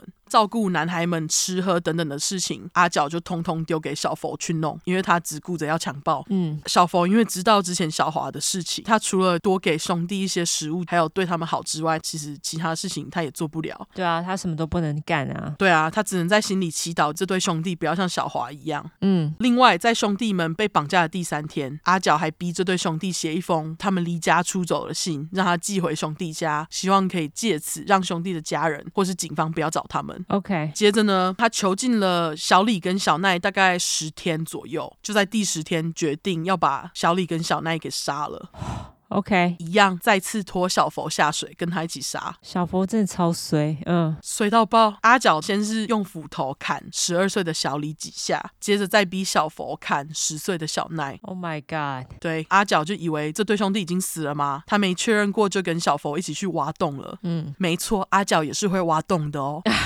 应该是因为是两具实体，要是只有小佛挖会太慢，这也是我的猜测啦吼，听听就好。总之，洞一挖好，阿角就逼着小佛和他一起去把兄弟俩带到他们挖的大洞，然后把他们两个丢进去，再撒上生石灰。嗯，不过，就像我刚讲的，阿角其实没有确认过，等于说最后造成兄弟俩的死因就是是土活活埋死的啦。啊，所以他们其实根本没有死，太可怕了，他们没有死透，对啊，太惨了。对。不过在这里可以跟大家说的是，这对可怜的兄弟也算是阿角手下最后被杀的两个人啊。嗯根据小佛后来的证词，在小李小奈事件后，阿角不在养鸡场的时间越来越多，所以很有可能阿角在外面乱杀或是性侵，但是我们不知道。嗯接着时间来到了一九二八年的八月初，小佛未来的救星，也就是他的姐姐杰西，终于来找他了。你说未来是说这一次没有救他吗？对，这次救不到，哦，超惨的。嗯，对，那大家还记得杰西吗？就是那个只有小阿角四岁的侄女啦。嗯，杰西虽然表面上一副只是要来旅游探亲的，但是他私底下早就怀疑阿角根本没有好好照顾他的弟弟小佛，尤其是亲眼看到弟弟，更让杰西确定他的想法。因为小佛不止这两年一点都没有长高之外，还超瘦的，嗯，而且他变得比以前安静很多，而且很容易受到惊吓。哦，那身为姐姐的杰西，她就觉得小佛一定是受到阿角什么虐待，却不敢说，所以她只好循序渐进，不断努力尝试，想要让弟弟小佛告诉他到底发生了什么事。她跟小佛说：“你不要怕，不管发生什么事，姐姐都会帮你。”嗯，于是就在杰西的努力下，小佛终于开口了。他先是跟杰西讲这两年来自己被强暴跟殴打的经验，再让杰西看他身上的疤痕，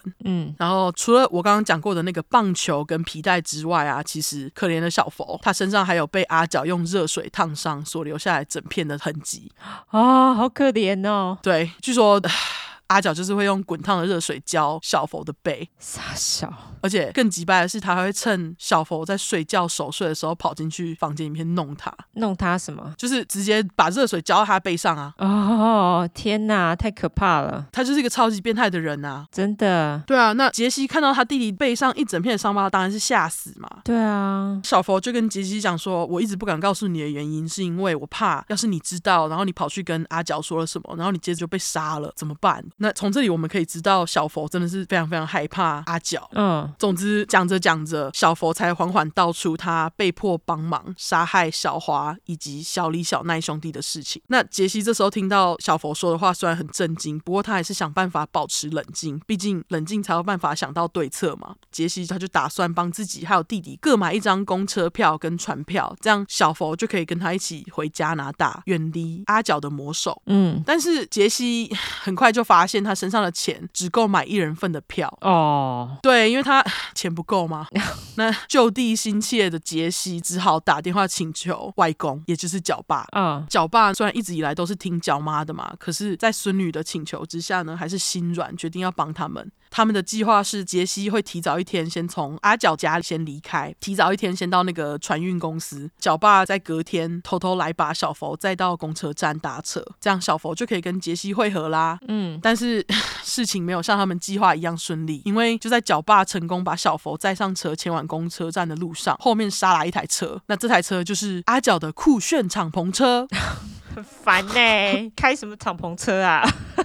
他那台敞篷车实在是蛮漂亮 的， 这很烦呢、他，嗯，就是二三零年代的敞篷车，真是老车，真是美，超帅的、啊。超帅的。你会附照片吗？我会尽量付，因为他照片真的很多，我会精选。吼，好好好，对，阿角直接冲过来，半路拦截他们。想也知道，角爸哪敢忤逆妈宝儿子啊，只好停下车来，让阿角把小佛给拖出来，拖回敞篷车上。嗯，可怜的小佛就这样被阿角带回鸡舍了。哦，太可怜了。那这时候，杰西一个人在船站苦苦等不到小佛的踪影，只好先上船回加拿大再说。回到加拿大的杰西，为了救出弟弟，就马上到了加拿大的美国领事局，跟他们说小佛告诉他的所有事情，包括被虐啊、跟性侵，甚至是阿角逼着他一起杀害这几个人的事。嗯，杰西跟领事馆的人说，他怕弟弟会有生命危险，因为弟弟告诉他这些事情，希望领事局可以快点处理。嗯，那领事局这时候也马上把杰西告诉他们的事情写跟洛杉矶的警察说。嗯，由于小佛是加拿大人的关系，警察也一并联络上移民局，让他们介入。接着就在一九二八年的八月三十一号，两位移民局的探员到了鸡舍，就发现现场有人匆匆离开的痕迹。嗯，没错，就是阿角这个死辣跑掉了，好、就因为他也知道杰西会为了要救小佛而跑去跟人家讲。 o k 那探员来到了鸡舍，搜查了一阵子，才发现躲在鸡舍里面的小佛。他们马上就把小佛送医治疗。哦，还好他没有带着小佛一起走、哎，对他没有带着小佛一起走，因为他想要自己跑，但是也是还好他要自己跑。对，那在两年的虐待之下呢，听说啦，小佛他几乎花了快一个月身体才康复，就是很可怜的小孩。对啊，接着，警方就在小佛的协助下回到鸡舍。他们先是找到阿角用来犯案的行凶工具，就是那个斧头嘛，以及属于受害者的衣服跟遗骨。不过尸骨不是完整的。嗯，根据小佛后来的证词是说，哈，阿角在逃跑了几周前和角妈在巴八月初的某个晚上，为了消灭证据，有去挖过原本埋葬这些男生们的地方，哦他们好像埋到别的地方去了之类的。哦，所以他们是为了要移动尸骨。对，就是他们为了不让警方来的话，可以找到尸骨，所以他们才移动的。所以就可以知道说，阿角跟角妈早早在八月初就已经开始计划要跑走了。 OK，另外，其中一项警方发现的证物里面，还有一封像是阿角日记的文章，里面提到他对他身上某个特征很没自信。嗯，我会提到这个特征，是因为小佛获救之后，也有把这项特征告诉警察，而这项特征就是阿角在他清秀的脸之下，身上其实有超多毛，他是有犹太人血统，是不 是？好像是诶，他手上超多毛的。哦，真的吗？对，后来警察单位甚至有人因为他的毛太多，还用 ape man 这个词来称呼阿角。好坏哦， 超坏的就是猿人。 超坏的。对他有一张入狱的照片，你们就可以看到他手上的手毛很厚。我会附那张照片，就为了让你们看手毛。好 OK，好，对， 那阿角这个俗辣究竟是跑去哪了呢？他跟阿妈阿妈，他跟角妈两个人就跑到加拿大躲，可是逃跑不到三个礼拜，两个人就在一九二八年的九月十九号这天，在加拿大的 Vernon 这个地方被逮捕了。 OK，不过，由于美国政府和加拿大政府之间不知道文件当中出了什么状况，角妈跟阿角直到一九二八年的十一月三十号才被送回洛杉矶接受审判，等于说隔了两个月。嗯，那爱子心切之角妈告诉法官说，关于小华的案子都是他自己一个人干的啦。哦，而且他还在法庭上说，这里他讲的理由超级奇怪的哦。嗯，他在法庭上跟法官说，哈，自己是阿角的阿嬷，不是妈妈啦。傻小，就是很奇怪，对。然后他还说阿角其实是角爸跟女儿角姐乱伦生出来之类的鬼话。那这边我不清楚可信度有多少，因为他就在讲小华这件事情说谎啦、无非是他想说来帮儿子脱罪的话。可是说是乱伦生出来的，要怎么脱罪？应该就是在讲说，就是为什么我儿子呃，就发神经，因为是乱伦生出来的小孩，所以他就脑子有问题吗？对，我觉得他是想要这样讲，不然呢，傻小啊，实在是太扯了，完全不太懂他这是什么啊，他在讲什么。就很莫名的逻辑呀、对啊，那最后据说因为他认了小华的那个罪，他最后就被关了终身监禁。哦，脚妈是不是对，角妈就被关终身监禁。 ？OK，嗯逃过一劫的小冯，这时候他还勇敢的出庭作证，讲出这两年来的遭遇以及关于这些受害们的事情。最后，在一九二九年的二月十三号，阿角被判死刑，隔年他就被处决了。那他被处决的日期，也就是一九三零年的十月二号，阿角在加州的圣昆丁监狱被处以吊死，就是 hang。 OK，硬要拖到现在才跟大家讲他是被吊死的，也跟他最后讲的话有关啦。因为在绳子套上阿角脖子上的时候，阿角嘴巴一直不断喃喃自语的念着 “Don't hang me”，就是不要吊我，很符合他小苏辣妈宝的形象。 对，就像我刚刚讲的，阿角是一个念旧、记性又好的天蝎，他到死都还没忘记得不到就是最美的小飞。据说他在死前一天还要求狱卒放《歌中之歌》给他听，就是《Song of Songs》。哈，这到底是什么歌啊？OK，我不懂，我找不到。他就是对小飞念念不忘。嗯而九镇这个地方，因为阿角名声变得很差，于是就在他被处死之后不到一个月，政府就在一九三零年的十一月一号，把九镇 Wineville 改名为 Miraloma。哇，居然为了他把名字给改掉、欸，哎，这很扯哎、对你以为故事到这边就结束了吗？没有，没有，还有更精彩的。因为我现在就要来跟你们讲说，为什么小华的失踪案会有名了吼。 OK，那这都是因为在小华失踪后，华妈 Kristen Collins 为了找到儿子，不断联络洛杉矶警方，希望他们可以帮忙找到儿子小华。但是警方对单亲的华妈只有不断的踢皮球而已，华妈并没有因此放弃，她反而越挫越勇哦。据说她还跑去找媒体之类，所以这件事情就很多人知道，在当时。嗯接着，在小华失踪的第五个月，也就是七月左右，警方在伊勒诺伊州一个叫做 DeKalb 不会念这个词，它是 D E K A L B 这个城市里，发现一名自称是小华 Walter Collins 的男孩出现，嗯但是小华已经死了。那这个男孩究竟是谁？ ，OK，原来这个男孩是一个叫做 Arthur Hutchins Jr. 的人，我就叫他小雅。好，小雅其实是一个爱荷华州人，逃家辗转到了伊勒诺伊州。那我刚刚就说了嘛，因为这件事情当时是很有名，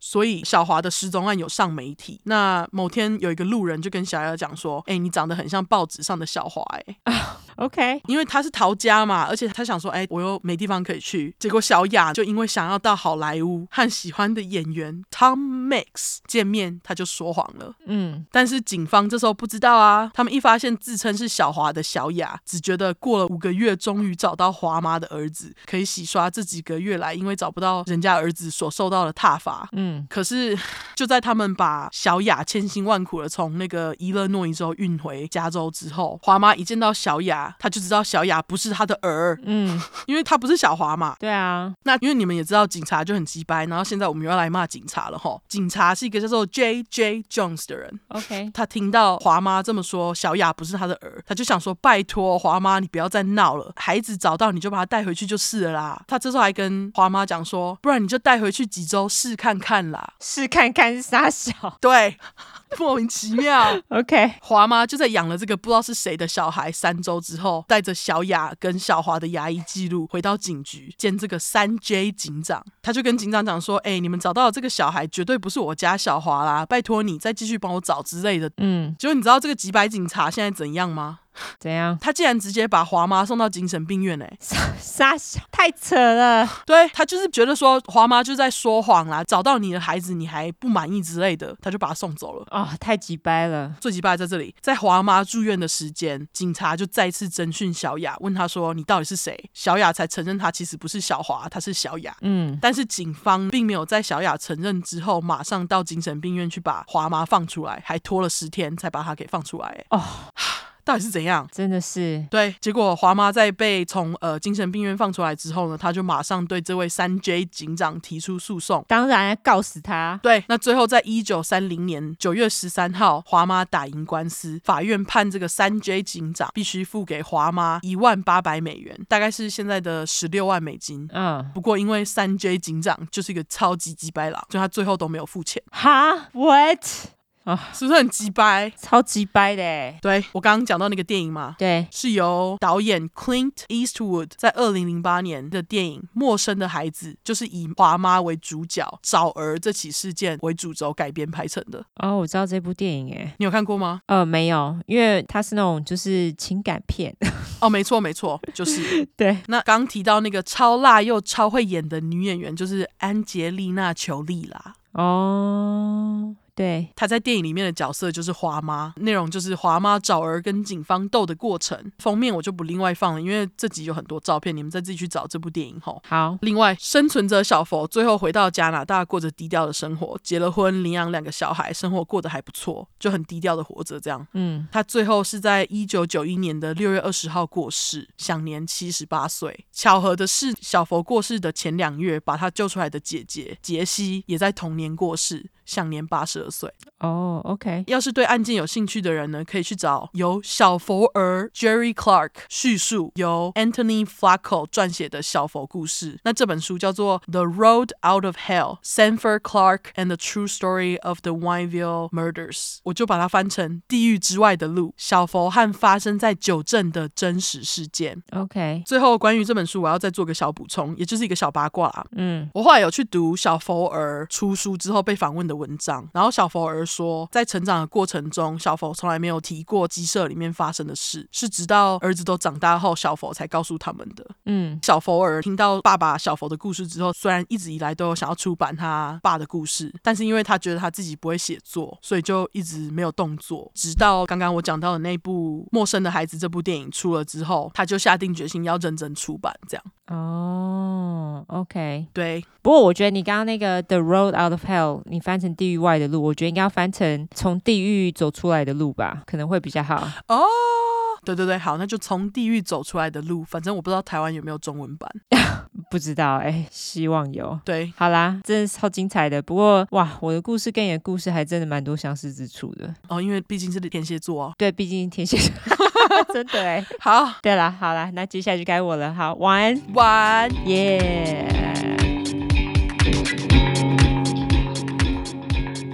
好，那这次我要讲的连续杀人犯真的是非常恐怖，主要是因为他是一个性虐待狂。我们之前讲过蛮多 BDSM 的嘛，但是我觉得没有任何一个人比他更 BDSM 的， OK，他简直就是把这四个英文字母发挥到极致。但是我还是要强调，健康的 BDSM 是有益身心健康的，但是这个人是变态，所以不要跟他比，也不要跟他学，OK？好，好啦，那我要来公布姓名。我这次要讲的就是 David Parker Ray，那我就叫阿累，好，因为他真的让人很累。好，阿累的称号当然就是 Toy Box Killer。我们之前有讲过工具箱杀手，对，玩具像杀手也不能错过啦。 而且他的变态程度是小 B 还有 No No 望尘莫及的。如果听过我们第十七集的人，然后你已经觉得受不了的话，那这个你就自己斟酌一下。 哦，对对，说到之前的集数，我们之前有个听众传讯息跟我们说啊，你们出了新集数，我好想听哦。我就说那你就跳着听啊，没关系啊。他说不要，因为我知道你们很爱消费前面的集数， 我们好像真的还蛮爱的哦。必须要啊，都讲过了，对啊，没办法，一定要好好消费一下，好不好？对，而且就是讲多了，就是会想要拿来比较，人之常情。总之呢，本集的连续杀人犯阿累，他从很年轻就开始犯案喽，但是一直到他步入老年之后才被抓到，哦，超北宋的吧？他杀很久就对了，对，而且还有更多让人很北宋的事情，反正你们听了就知道超北宋。好，我们就一样从阿累小时候开始说起。阿累的童年呢，真可说是变态养成计划最佳的典范，因为我们前两集的罪犯小时候都普啊，有点无聊，这一集马上搬回一层，好不好？哦，真的，我们两个的背景这次都刚好很足，对，都很鸡掰。阿累他是一九三九年十一月六号，他是出生于新墨西哥的 Belen 小镇。就跟你说， 我是天蝎座，天蝎座非常适合 BDSM，有没有？ 好吧，我我没有玩哦，先跟大家讲，马上撇清。我我真的没有玩， OK，好 啦好啦，相信你好不好？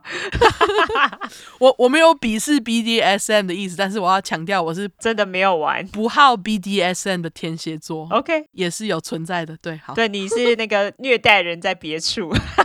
哦，对对对，心理虐 待，好，对，阿累他哦，他心理、生理都有，等会你听就知道他哦超好级白。对，阿累呢，他下面还有个妹妹，因为他爸妈其实都蛮穷的，所以两个人就只好带着小孩跟阿累的妈妈的爸妈，也就是外公外婆一起住在他们的牧场上。阿累的爸爸呢，他是一个卡车司机，他其实经常会有好几个月都不在家，因为开卡车的原因。但是只要他一回家，阿累一家就不是太好过，因为爸爸有酒瘾，而且他其实也是一个非常暴力的人，所以动不动就会对老婆小孩动手这样几白哦，对，就是一个渣男。阿累爸他当然不止这样啦，他除了有酒瘾之外呢，他暴力嘛，他也很变态，他会带很多很变态的性暴力照片给阿累看。当成度过父子相处快乐时光的娱乐，这些照片不用说，对阿累也造成非常大影响。阿累爸呢，他既暴力又变态，阿累妈他当然就受不了啦，所以他就趁着阿累爸不在家的时候，他就搬家了，他就带着小孩搬到自己的妹妹家，也就是阿累的阿姨家。但是据说阿累妈本身她自己也有酒瘾跟毒瘾，所以对于养育小孩这件事情也是没有放在心上的啦。所以阿累的阿姨就变成带小孩还有看小孩唯一的选择。嗯，但是你以为阿姨有比较好吗？并没有， 哦，没有吗？因为阿姨也是一个变态。据阿累她自己说，只要阿姨跟她独处的时候呢，阿姨就会强迫年纪小的阿累给她打炮。哈，不确定是从几岁开始，可是是阿累年纪真的很小的时候，而且这样的情况呢持续了很多年。更变态的是，阿姨是个 M，阿姨会常常要求阿累除了跟她打炮之外，还要在打炮的过程当中揍她或是鞭打她。哈，傻小，对，真的很变态。然后事后就是专门在研究阿累这个案子的专家呢，他们也认为阿累的阿姨可能也有在使用毒品。哦，就是在变态爸爸还有阿姨的影响之下，阿累从小就把性跟暴力联想在一起。所以我之前在说，阿累的童年根本就是杀人犯养成典范啊！阿累十岁的时候呢，阿累跟妹妹又搬去跟外公外婆一起住，嗯，所以这个意思就是说，阿累其实在十岁以前就被阿姨逼着跟他打炮、欸，我的妈呀，对，年纪超级小。外公外婆好一点是，他们其实没有对阿累做什么变态事啦。但是你以为他会对阿累跟妹妹爱护有加吗？也没有。外公呢会对他们很莫名的严格，那外婆呢只是对两个小孩非常冷淡，因此外公外婆其实完全根本不鸟他们啊，他们只有在觉得小孩子需要被骂的时候才会稍微关注一下。那也因此阿雷他其实很常自己一个人牧场上单独徘徊，也在这个时候呢，阿雷他开始了他另外一个兴趣，这项兴趣还算是蛮正常的。这个兴趣就是他会去汽车废弃场找汽车引擎来玩，哦，他会拆开来再组装。就是了解里面的结构，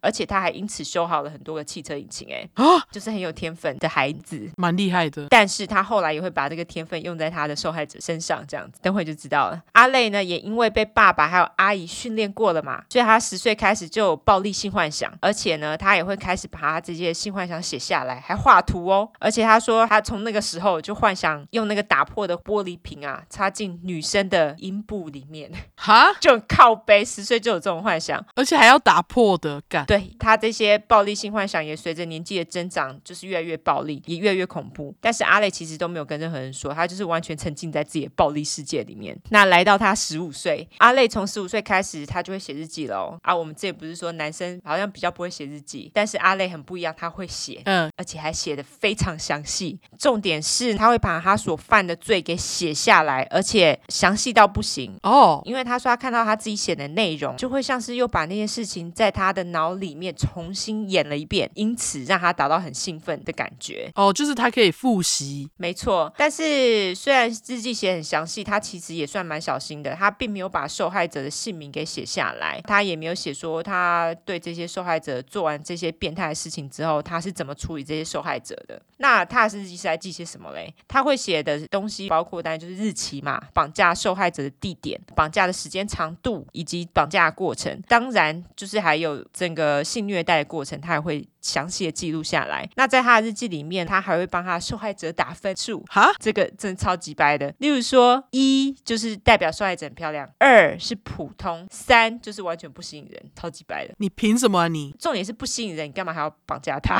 就是很急掰嘛。就是要杀啊、没错。然而，根据阿累的日记，他的第一起强暴案是发生在他十五岁的时候。这么早？对，我就跟你说，他很早就开始啦。真的强暴受害者的地点呢是在阿嬷的牧场上森林的某处。他说，女孩年纪跟他差不多，也是十五岁左右，但是他在日记当中说，女孩要阿累假装强暴他，所以他们两个人发生的性关系呢，很可能是在双方同意之下。阿累他那时候还详细记下了，他把女孩的双手双脚都绑在树上啊，然后他就开始玩那个女孩。他也说，这个女孩对于整个过程都觉得非常享受。虽然如此，就是这个女生好像很享受，然后似乎这个性关系也是在两个人同意之下发生的。但是这个大概也是唯一真正享受阿累强暴的女孩，因为接下来日记的内容都非常恐怖血腥，而且再也没有出现女孩自己愿意被强暴的内容。哦，那他的第二篇日记呢，其实离第一篇日记并没有太久哦。他写说这是他第一个绑架强暴案件，这个受害者分数是一， ，OK，几白，就是很漂亮的意思。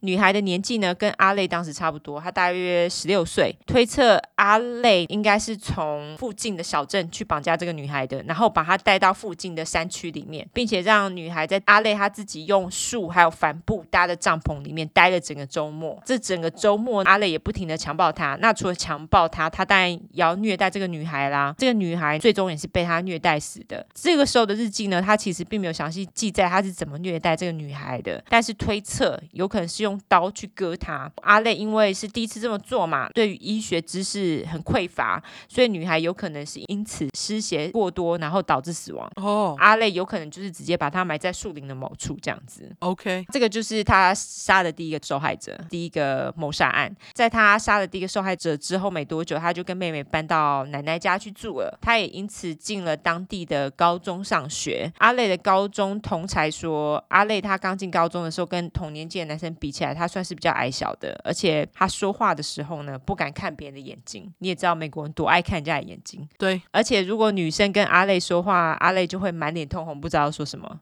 感觉还蛮缺乏自信的。哈，可是他这样杀爆哎、对，但是害羞的个性跟这个没有关系。好了，对了，对了，是是是，阿累那个时候，其实他是会跟他的妹妹一起骑机车，然后去搭校车的地点去搭校车。阿累也因为他害羞的个性，会遭到其他人霸凌。他们会在等校车的时候，一直把阿累推来推去，不知道推啥小，你知道吗？嗯我觉得这种就是小孩子作为真的超无聊的。他们也会偷他的机车，或是故意骑他的机车在那种非常不平坦、很多石子路的那种路上，故意想要把机车弄坏。阿累他其实也默默承受这些霸凌，从来也都不反抗，所以阿累的高中同才。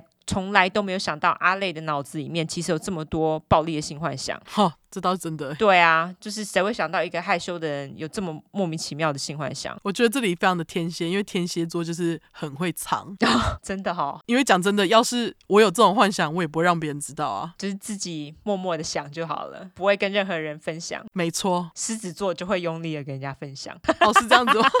就哎、我要去我我的日记，对，阿累高中虽然被欺负，但是在他十八岁的时候，他那时候还是在念高中，他又绑架了并且强暴一个十六岁的女孩。根据他的日记呢，他是把女孩拐到一个矿坑里面去强暴的。然后在这个同时，他其实还有个同伙，他那个同伙是一个叫做 Shirley 的女生，这个 Shirley 我就叫她小丽。关于阿累是怎么遇到小丽的，我们不得而知，因为他日记里面什么都没有讲，我们也不知道阿累到底是怎么说服小丽跟他一起去做这些事情，他们两个到底是什么关系，我们也不知道。但是根据专家后来研究，他们说阿累跟小丽非常有可能是情侣，而且两个人应该是有发生性关系。嗯，他们可能因为就是兴趣相符嘛，然后情投意合，所以才在一起的。总之，他们两个就是一起做了蛮多的坏事。至于他们的第一个一起绑架的十六岁女孩后面到底怎么了，日记都不会说她最后到底会对她怎么样。但是由于那一年在那个附近啊，没有任何人报警说自己被绑架跟性虐待，所以这个十六岁的女孩很有可能也是被杀了，然后埋在某处。哦，在这之后没多久，阿累跟小丽呢，他们又一起绑架了一个二十岁的女大生，而且根据日记是小丽去诱拐他的哦。小丽她就是跟女大生两个人可能本来是朋友，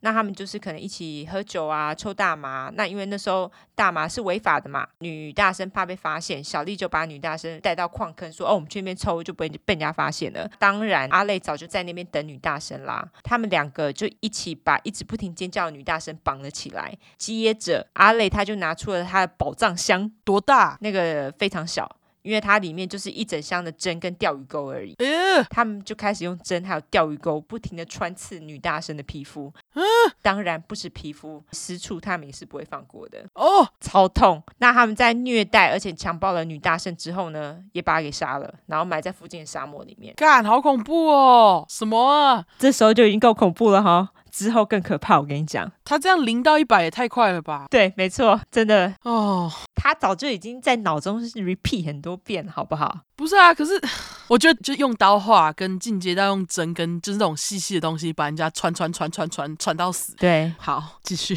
接下来他们就是绑架了一个因为爆胎在路边等待救援的女孩。那他们两个就是那时候开车在路上，然后看到了独自在路边等待的女孩，马上当然觉得机不可失啊，他们马上就上前问女孩说是否需要帮助嘛。那一问之下，那个女生才十七岁，那个女生看到有一对情侣想要帮她，当然是很开心啊，但是没有想到自己遇到的是死神。他们两个人在女孩卸下了心防之后，阿累马上很急白的往她脸上揍了一拳，靠背，对，更靠背是在打她的肚子，然后他往女生的嘴巴里面塞东西，让她无法尖叫嘛，把她绑起来丢进他们的车子里面。阿累跟小丽两个人一样的 SOP，把女孩带到矿坑，可能是之前那个穿刺虐待还没玩够啦，所以他们又一样在她身上穿刺了一番。哦，至于女孩的下场是什么样，不得而知，但是八成也是被他们玩死。同一年呢，阿累跟小丽马不停蹄在某个公车站附近就诱拐一个女孩，一样带到矿坑哦。如果这次还玩同一招，大家就睡着了。所以他们这次进化了，他们两个人呢，把女孩的双脚往后折，这个往后折并不是把她的脚打断，应该是像跪着的姿势，然后女孩就往后躺， OK，他们就把她这样子绑在桌子上绑了两天，哈，除了绑着他就什么事都没做了。怎么可能？哦，OK OK，我说绑了两天，这个只是一个基本的，当然这两天他们还是有对他做什么事啦。哦，我还以为他们是在实验，就是单纯绑两天。 他们是在实验，可是没有单纯绑两天。这个时候呢，阿累他做了一个事情叫做 breast bondage，中文就是翻胸部捆绑，不专业 BDSM 翻译。如果有专业 BDSM 翻译，麻烦补充。我有去查这是什么东西。毕竟我不知道 breast bondage 是什么，我对捆绑不是很有研究。查了之后才知道，原来是顺着那个胸部的底部啊，把胸部给用绳子捆绑起来，那你胸部就有点像是被绳子这样挤出来的感觉，有没有？嗯，所以你的胸部就会充血嘛。接着呢，他就把被捆绑而充血的胸部给切下来了，干，等一下，等一下，等一下，等一下，人死了还是还没死当然是没有死啊，啊？活切当然是活切啊，哦，活切才可以充血啊。好痛！这个时候，小丽也没有闲着，她就把女孩的阴毛一根一根把它全部拔光。 OK，在这个过程当中，也是因为非常疼痛，听起来就超痛的嘛，所以这个女孩也因此昏过去很多次。那这个女孩的下场呢？我觉得大家应该心里都有数，胸部都切了，怎么可能让她活着呢？在整个一九五七年，阿累跟小丽他们至少绑架并且杀害了四个女生，意思就是说，阿累她在十八岁的时候就已经成为连续杀人犯的成就达成。他一年杀了四个，对他跟小丽就杀了四个，好可怕哦！主要是那个胸部在充血的时候，你把它切下来，不就大喷血，血喷的到处都是。我觉得应该是吧。嗯，这个我就好不知道，可是因为胸部有很多脂肪，所以我不知道是不是会大喷血，应该还是会吧。 会喷脂肪。然后我不知道，脂肪应该不会喷吧？脂肪应该是固体状的啊，哎、可是你想想看，你把一个东西绑紧紧，然后你把它切开，不爆炸可能吗？。应该会喷血哈 医学系的回答一下。对，麻烦大家， 我们只能自己想象。OK，隔年呢，阿累他就高中毕业了。那因为小镇的工作机会不多，所以阿累呢，他就搬到绝命毒师大城 Albuquerque。 Albuquerque，，对，去找了个黑手的工作。阿累他白天工作，那他晚上就去酒吧喝酒寻欢嘛。想当然，他因为离开了小镇，所以他这时候也跟小丽分手了。晚熟的阿累呢，在这个时期，他终于脱离了矮子的称号，他成功的长到了一百八十八公分，哦，突然变成高子。高子，好，没了阿丽的阿累呢，他当然就是很想找人作伴嘛。变高的阿累也轻易的就找了一个十七岁的女朋友，两个人打得火热，才交往没几个月，两个人就在隔年一九五九年结婚喽。结婚后的阿累不知道干嘛，就突然跑去当兵了，哎很突然。才结婚而已。对，阿累在军中的职位呢是机械工程师。阿累也在受训完之后被派去了南韩驻兵。在这个期间，阿累他有没有管女生来性虐待不大确定。他这时候可能因为当兵，所以暂停写日记。哦，我不懂哎、之前不是有那个什么 BTK 都有剪贴， 哈哈哈，我不知道为什么他要暂停写日记。总之，他就是因为那时候没有写日记，所以不知道他到底那个时候干了什么事情。但是根据专家表示，他们觉得阿累应该还是有干嘛。因为那时候南韩跟北韩才停战没有多久，南韩还在重建当中。那阿累如果想要干嘛的话，应该是轻而易举，因为毕竟那时候南韩还是很多荒芜的地方。对，虽然阿累在韩国当兵，但是放假回家探亲还是成功让老婆怀孕了。哦，他的那个精子快很准。阿累的老婆呢，也在一九六零年生下了一个儿子，但是因为阿累他在当兵一直都不在家嘛，那他老婆后来又染上了毒瘾，所以阿累的第二个儿子才出生没几个月，他老婆就把儿子送出去送养了。阿累呢，他也在隔年一九六一年的时候，他就申请了离婚，并且马上把自己的儿子领养回来。但是因为阿累还是得继续回去当兵，所以他就把儿子就给妈妈养了，然后就自己回到德州继续当他的兵。后来阿累他那时候在处理领养儿子事宜的时候，他又迅速的马上遇到另外一个女孩，两个人也在一九六二年就结婚了。结果这段婚姻比第一段婚姻还短命，才三个月，两个人就离婚了。哦，真的很短。超短命的。在第二段婚姻离婚没多久之后呢，阿累他就光荣退伍了。他回到绝命都市大城，找了一个开水泥车的工作。那在这个时候呢，根据阿累的日记，他的绑架、性侵、虐待旅程完全没有停过。他说他平均一年要绑架、性虐待两个女孩，真的是计算非常的精密。为 何？ 我不知道。就是他莫名的坚持就对了。对他莫名的还要平均计算， ，OK，那我懂了，我懂了。那这这也是天蝎座。我相信这些女孩呢，有的被杀，据说有的有被放走啦。被放走的可能就也因为害怕，所以没有报警，是不是跟你那个有点像？哦，对，真的一九六三年，根据阿累的精密计算，他在当年绑架两个女人，并且计划在她们身上做一连串新的性虐待实验。其中一个是他从酒吧拐到的二十二岁女人，那另外一个是二十五岁的搭便车女人。他把两个人呢带到了绝命毒师城南方的一个小镇，由于那个小镇人很少，然后又很荒郊野外。所以他们叫破喉咙也没有人帮他们啦。哦，所以阿累就开始了他的新实验，他的新实验就是电击。阿累他就把电击夹呢夹在女人胸部上，目的当然不是把他们电死啊，他是要让他们觉得哦，我你他们身体在燃烧这样子。靠腰，他超靠北的。由于这两个女人是阿累他开始实验电击的初期受害者，所以推测他们两个应该是受到了极大的内部还有外部的烧伤，所以两个人应该也都是死了啦。啊，一九六六年，阿累她遇到一个叫做 Glenda Berdine 的十八岁女孩，那我就叫小葛。小葛因为遇到阿累的时候，她已经有一个儿子了，急需找人跟她一起抚养小孩， 所以遇到二十六岁阿累，她马上一见倾心。结婚达人阿累也在隔年就跟小葛完婚了，他们两个人也马上就一起生了一个女儿。他们这个女儿呢叫做 Glenda Jean Ray，他们的女儿小名是 Jessie，我就叫她小杰。好，婚后的阿累后来也是看似正常的过了短暂的婚姻生活。他那时候跟小葛，小葛的儿子就是他的继子，然后小杰还有阿累他第一段婚姻生的儿子一起度过了短暂的欢乐家庭时光。但是阿累就是一个渣，他觉得婚姻生活实在不适合他，于是他就抛妻弃子，然后开始过着到处游荡的生活。哈，是不是很急白？对啊，他那个时候在新墨西哥州还有亚利桑那州之间跑来跑去，然后用他的机械技能来赚一些生活费。过了两年的生活之后呢，阿累终于觉得累了。于是他再回到他当初离开的那个家，结果人很好，小葛居然不计前嫌，张开双手欢迎阿累回家，哎，什么？超扯的。你说他就直接离家，然后离家两年，然后就觉得累了再回家，对，然后小葛还让他回家，多靠腰的一个人，好，他超级靠背的。阿累他回家之后没多久呢，他就开始去上飞机维修课程，因为很有天分嘛，也马上就考到了飞机维修师的证照。由于他因为对机械真的很会啊，所以他表现非常优秀。他也马上拿到了一个在奥克拉荷马州 Tulsa 淘沙镇的飞机维修师课程的讲师的职位。哦，阿累也因此全家都搬过去了嘛。这个时候的阿累呢，他其实是一个非常受人尊敬的讲师，他的小孩也觉得他是一个很棒的爸爸，很少发脾气。殊不知他脾气都发在别人身上。大家现在也知道， 真的，阿累再怎么令人尊敬，怎么棒，他每年还是要在精密计算之下，至少绑架两个女孩来性虐待跟强暴一下。哦，等一下，所以就是至少要以两个为准对，两个以上。 ，OK，OK，OK，、一九七三年，阿累三十三岁的时候，那一年不知道干嘛，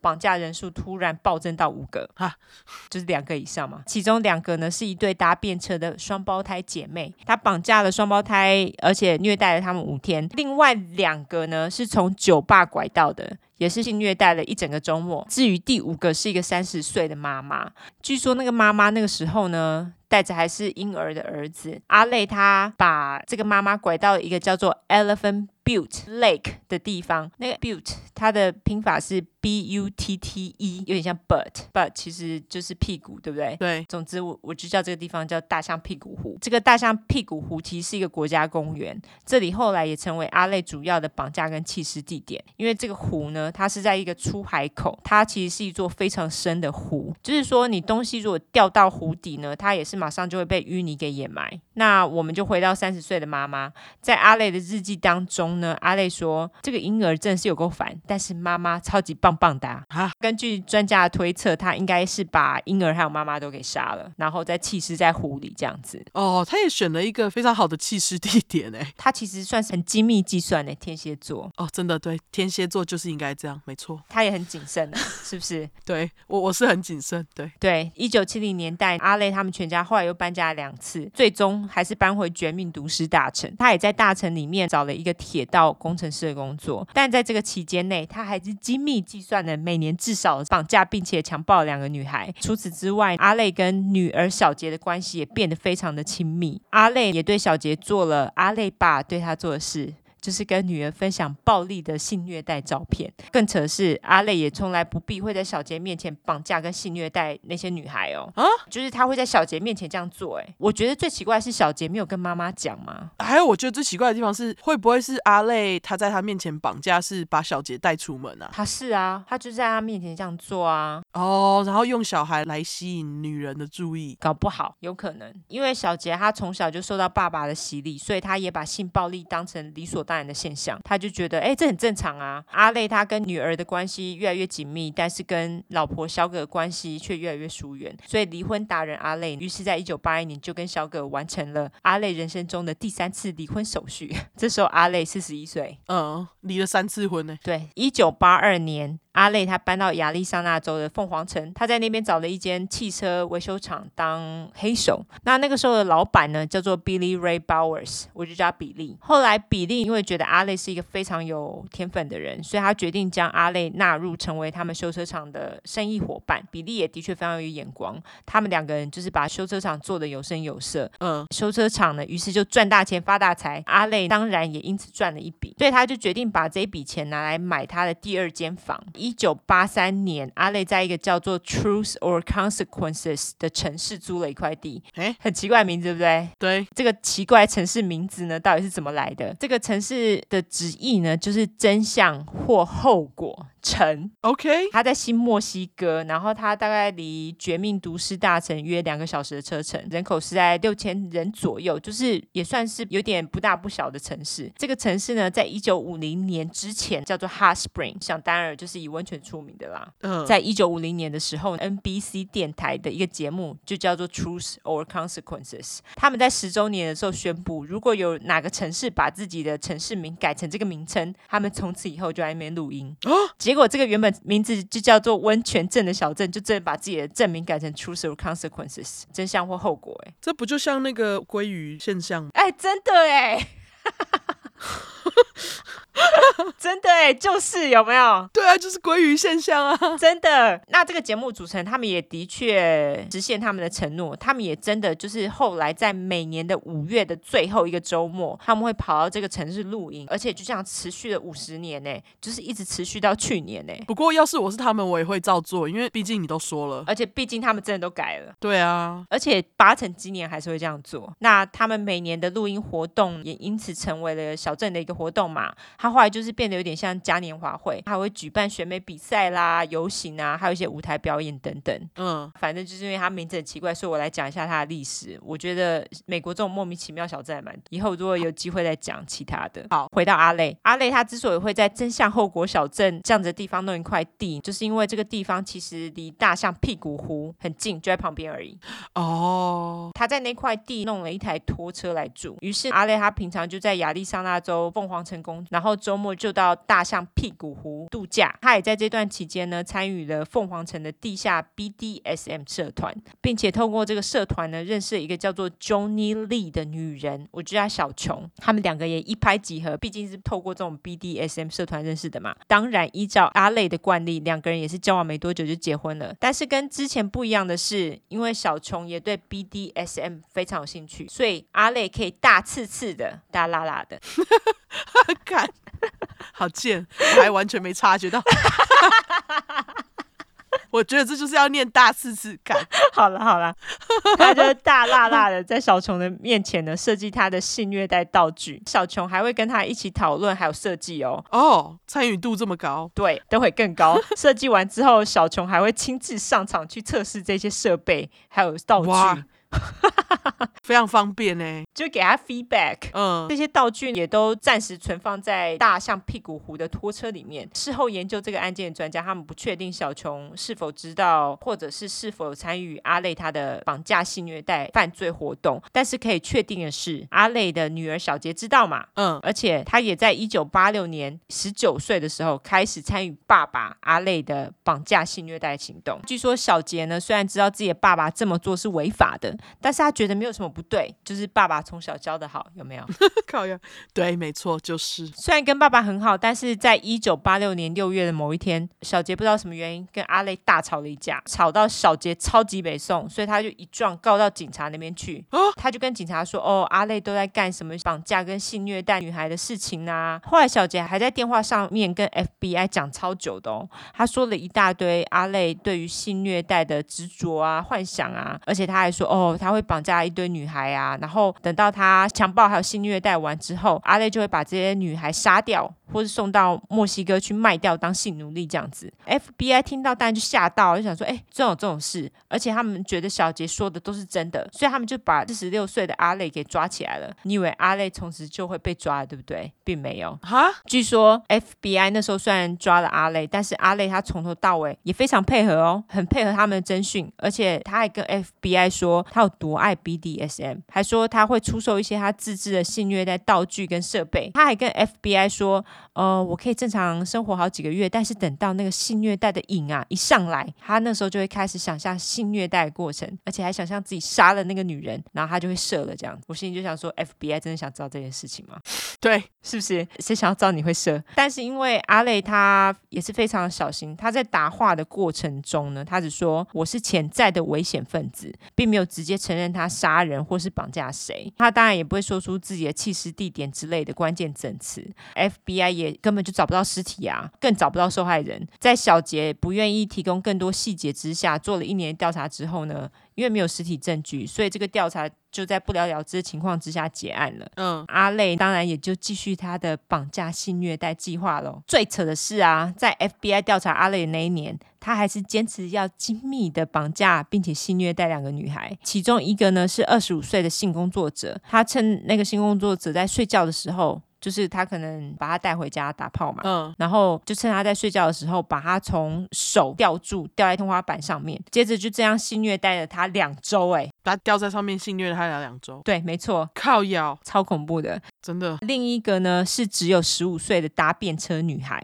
她本来只是要搭便车从学校回家而已，结果就这样搭上了阿累的性虐待专车。根据阿累的日记呢。她说她非常喜欢这个女孩，因为这女孩很小只，她觉得她就像是一只美丽的芭比娃娃，她就觉得虐待跟强暴起来特别爽，哦，是不是就很干你娘？就觉得你真的是一个他妈的大变态，很恶心。对，至于最后这两个女人的命运跟之前一样不得而知，但是这些绑架性虐待案件，FBI 居然通都没有发现，你不觉得很扯吗？他们明明就在调查他，结果没有发现。可能他就真的那么谨慎吧。对啊，至于小杰，最后当然还是跟爸爸和好啦，毕竟他爸嘛。接下来要讲一件阿累他犯的谋杀案件。那这件谋杀案件呢，它特别的地方在于，这个是警察唯一可以找到尸体的案件，哦但是这件谋杀案件却跟性虐待毫无关系。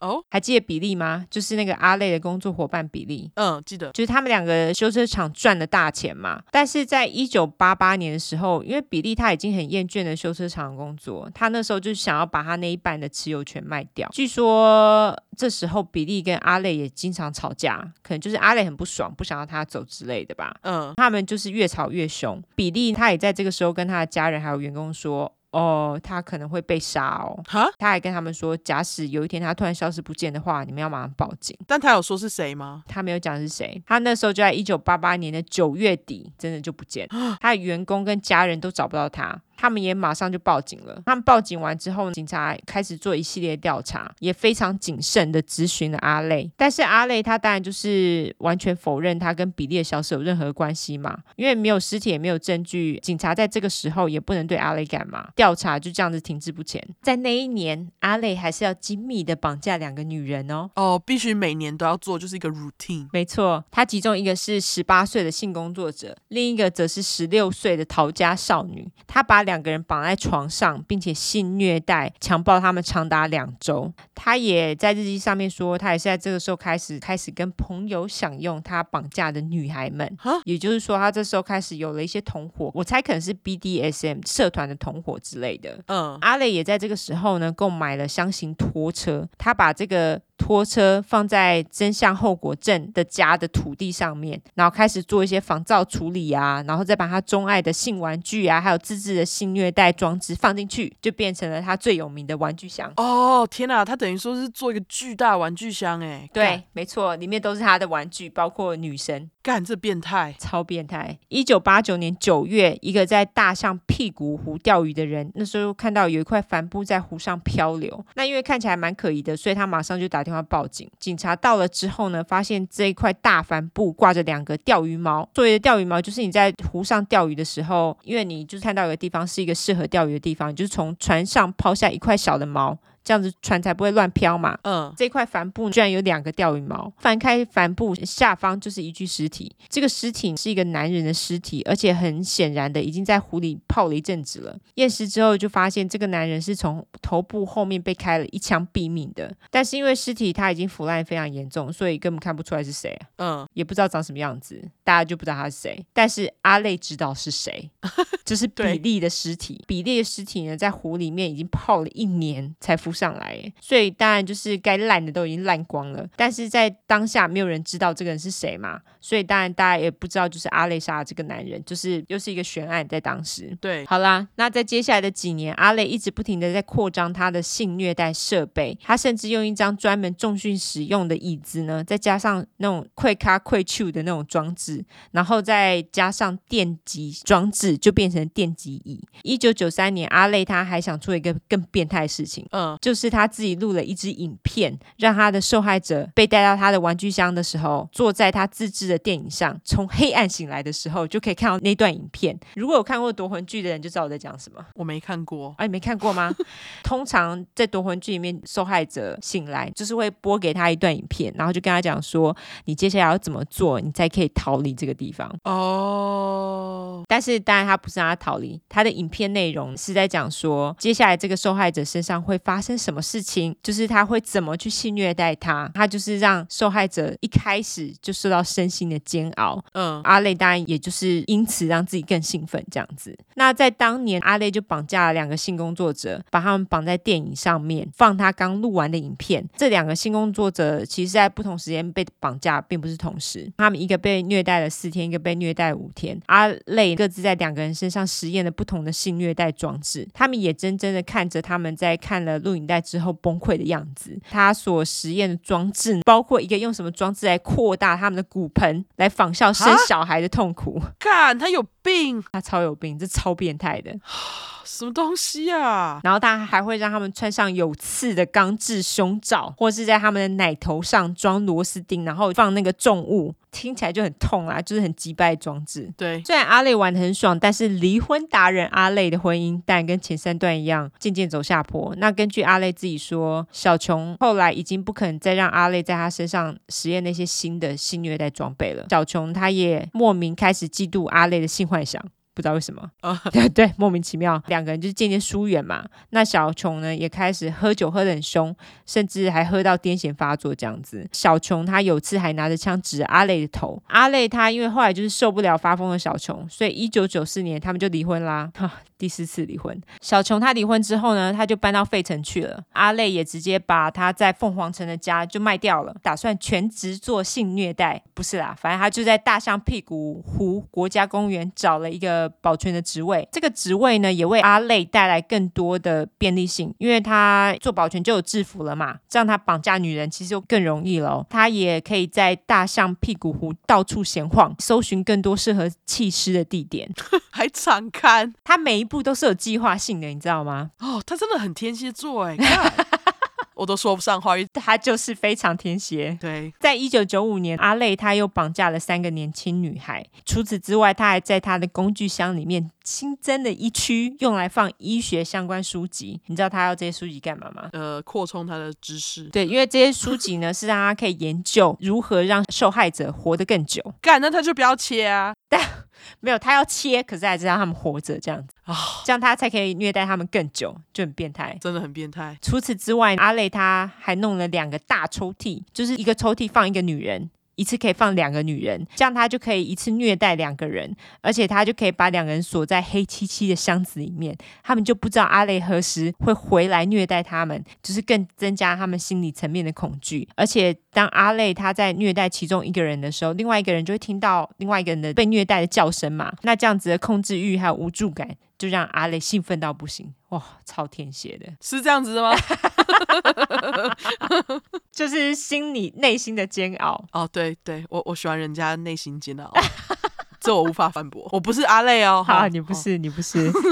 当然，阿累他就这样子一直绑架、性虐待女人。那我们就来到了一九九六年的七月二十五号。好，那天呢，阿累在家里保养他的虐待工具，他也在这个时候开始使用威尔刚，毕竟有点年纪了，五十七才。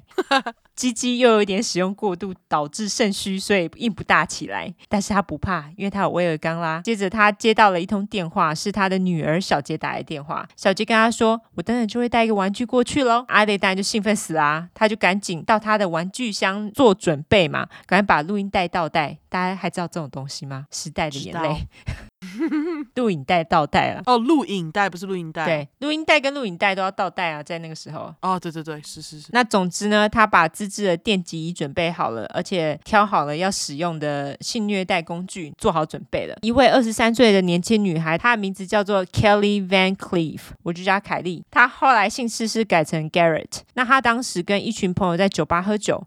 凯莉当时其实心情不是很好，因为她跟新婚的老公吵架。吵架的原因呢，是因为她在跟老公打炮的时候觉得很痛，哦所以她就不想打。可是老公超想打，所以两个人就起了口角。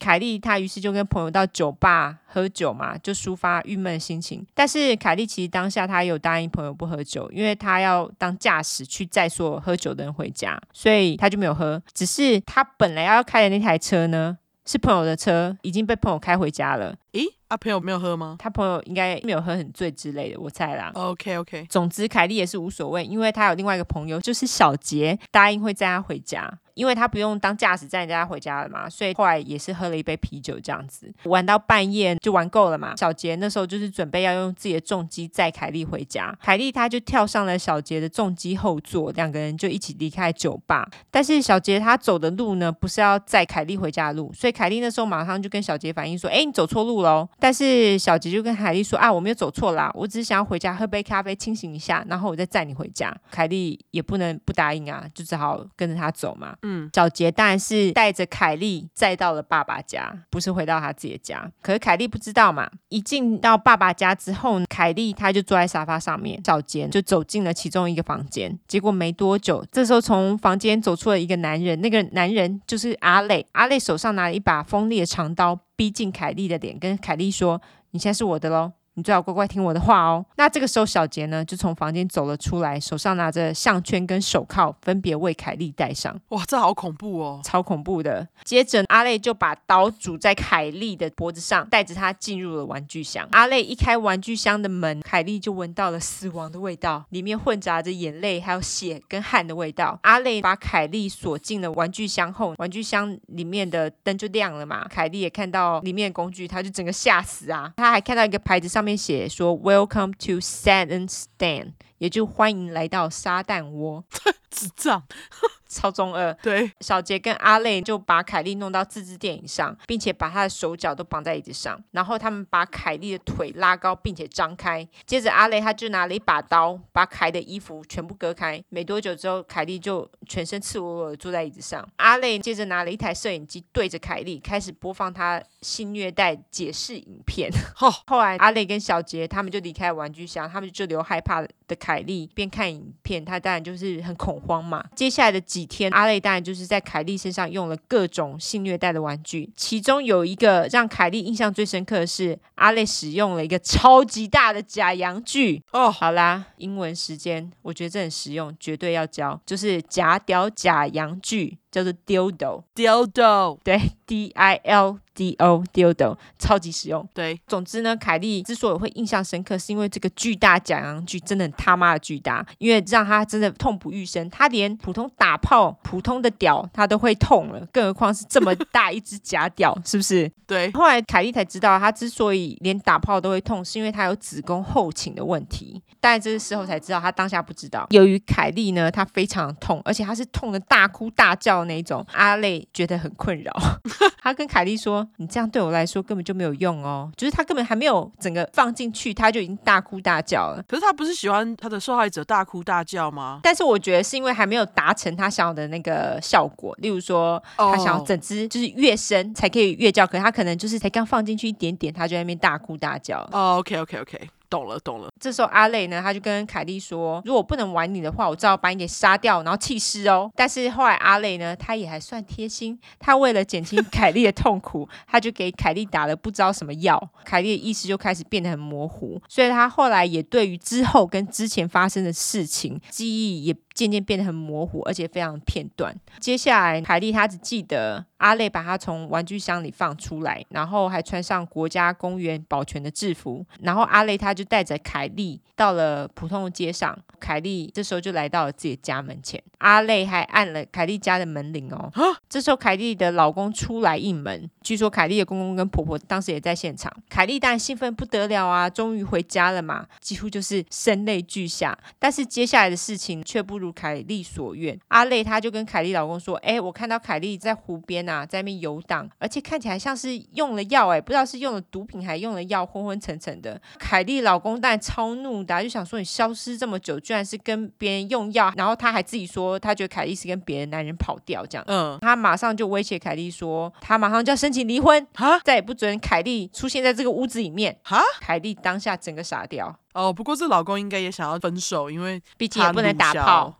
对，总之呢，他就整个傻掉，所以阿累就带着凯莉又上了他的车，然后他就载着凯莉到凯莉的一个朋友家。然后他就跟凯莉说：“你自由了，快走吧。”因为药物的作用之下呢，接下来几年，凯莉对于整个虐待的过程记忆就是很模糊又很片段，所以她对于自己的记忆其实充满了不信任感。她也因此没有报警，她就决定把这些片段记忆当成梦夜，就噩梦一场，然后努力过着正常的生活这样。哈、对，那凯莉呢，她也就成为阿累第一个为人所知的生存者。他好可怜哦，因为他就是莫名其妙某天晚上，因为被阿累遇到，然后就改变了人生呢。对，没错，真的超衰的欸，好啦，被离婚也好，因为那个老公听起来不是什么好人，真的啊，连真相都没有求就离婚，傻小。对我觉得超扯的欸。对啊，总之呢，在阿累他放走凯莉没多久之后，阿累跟小杰他们就认识了一个刚搬到真相后果镇没多久的三十六岁女人，她的名字叫做 Cynthia Handy，她的小名叫做 Cindy，那我就叫阿弟。好，阿弟是跟男友一起从华盛顿州搬过来的哦。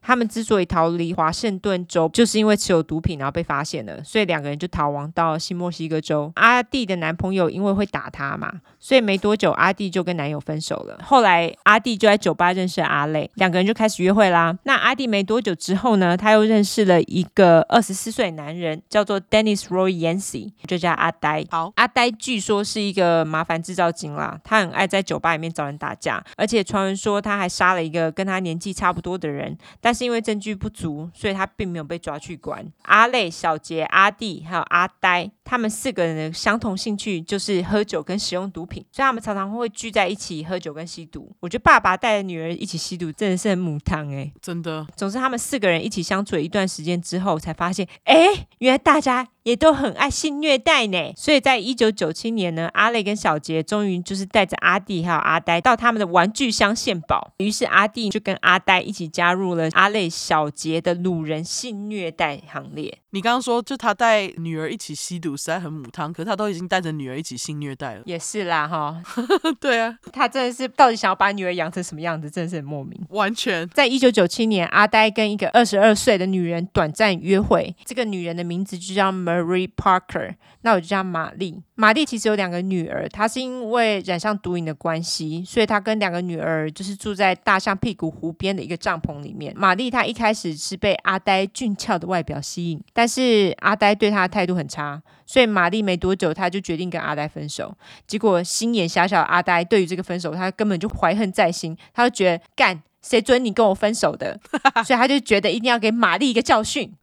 于是阿呆就说服了阿累，让玛丽成为他的下一个性奴隶。哦，一九九七年七月五号，玛丽就突然消失了哦，因为消失小孩没人带，所以玛丽的朋友就报警，但是警察其实当下什么线索都没有，所以什么都查不到。在这个时候的玛丽其实是被锁在阿累的玩具箱里，性虐待四人组呢，于是就轮流性虐待玛丽，时间多长不大确定，但是有一说玛丽可能被虐待了好几个礼拜。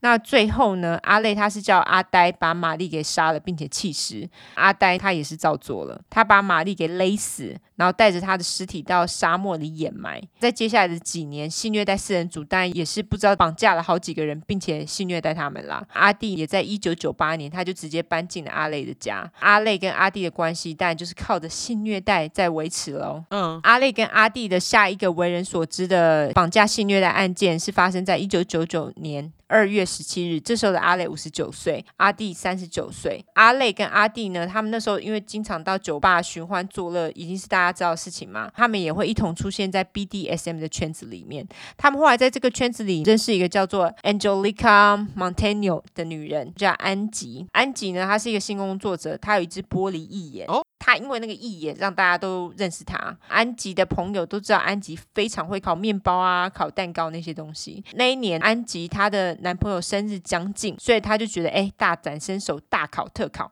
她就帮男友办一个 party 这样子。阿累跟阿弟听到就说，哎。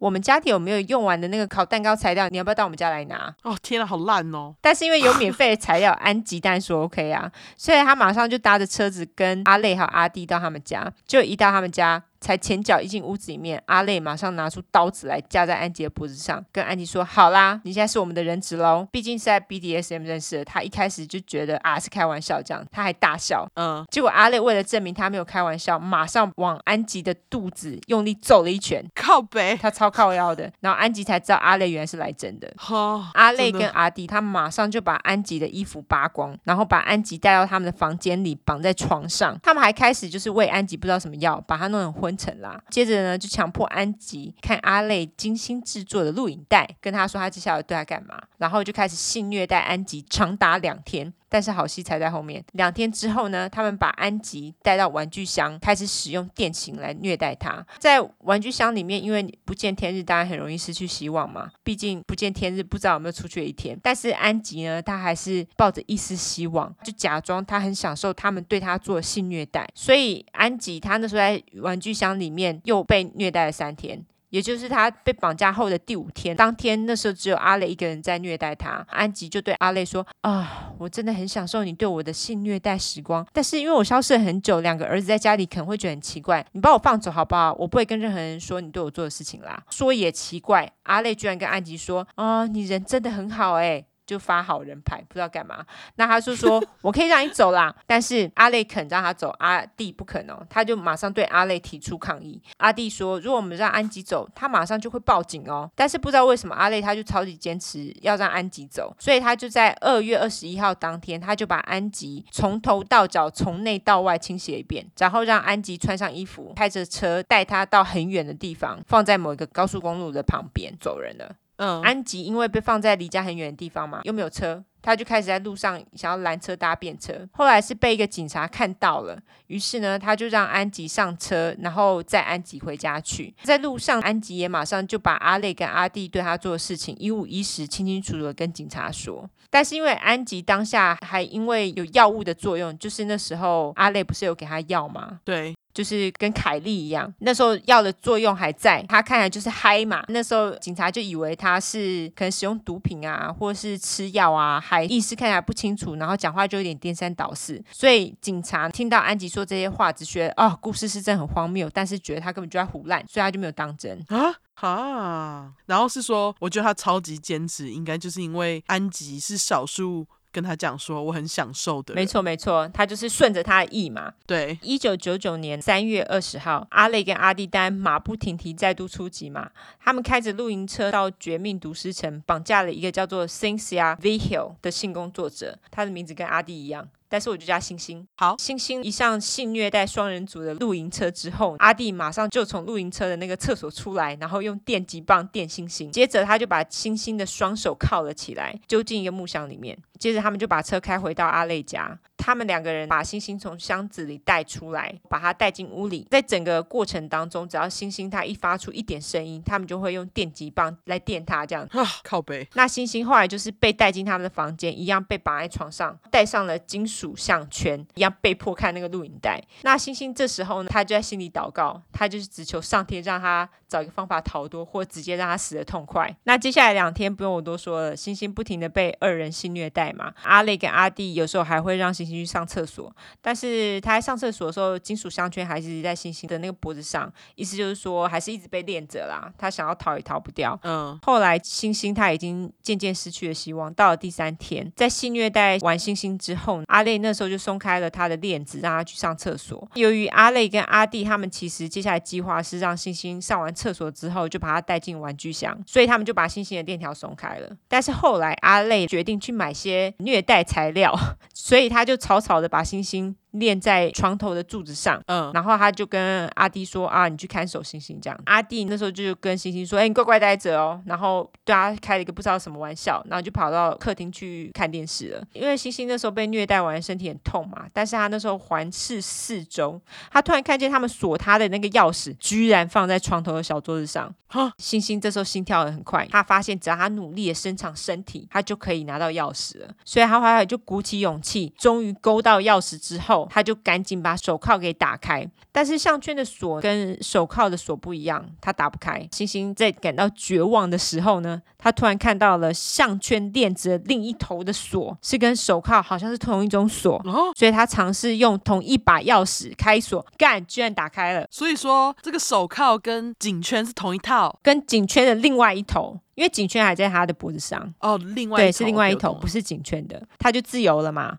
所以他那时候就赶紧往客厅的方向跑去，准备逃跑。他那时候看到阿弟挡在出口的地方，阿弟看到星星呢，也马上就去捡脚，他就抓起了手边的台灯，准备往星星的头砸过去。那星星他也不是省油灯啊，他巧妙的闪过，虽然说他额头还是不小心被划到了一道，但是他这个时候看到桌上的冰锥，就是之前那个工具箱杀手小毕用过的东西，不是同一把啦。 OK，废话星星他这个时候就抓起了冰锥，往阿弟的后颈刺了进去。哦，拍手，真的，接着星星就拼命的跑出了阿累家，因为邻居看到一个裸女带着金属项圈在那边跑，他们就马上报警，因为觉得这个画面太不可思议了。嗯，后来有一位好心的邻居呢，有让星星进他家去躲着，然后等警察到这样子。哦，人很好，警察到了之后呢，星星他就把所有阿累跟阿弟对他做的事情，当然就全盘托出。警察他们也没有浪费时间，马上就逮捕阿累跟阿弟。就是阿累终于被抓了，四十五年呢、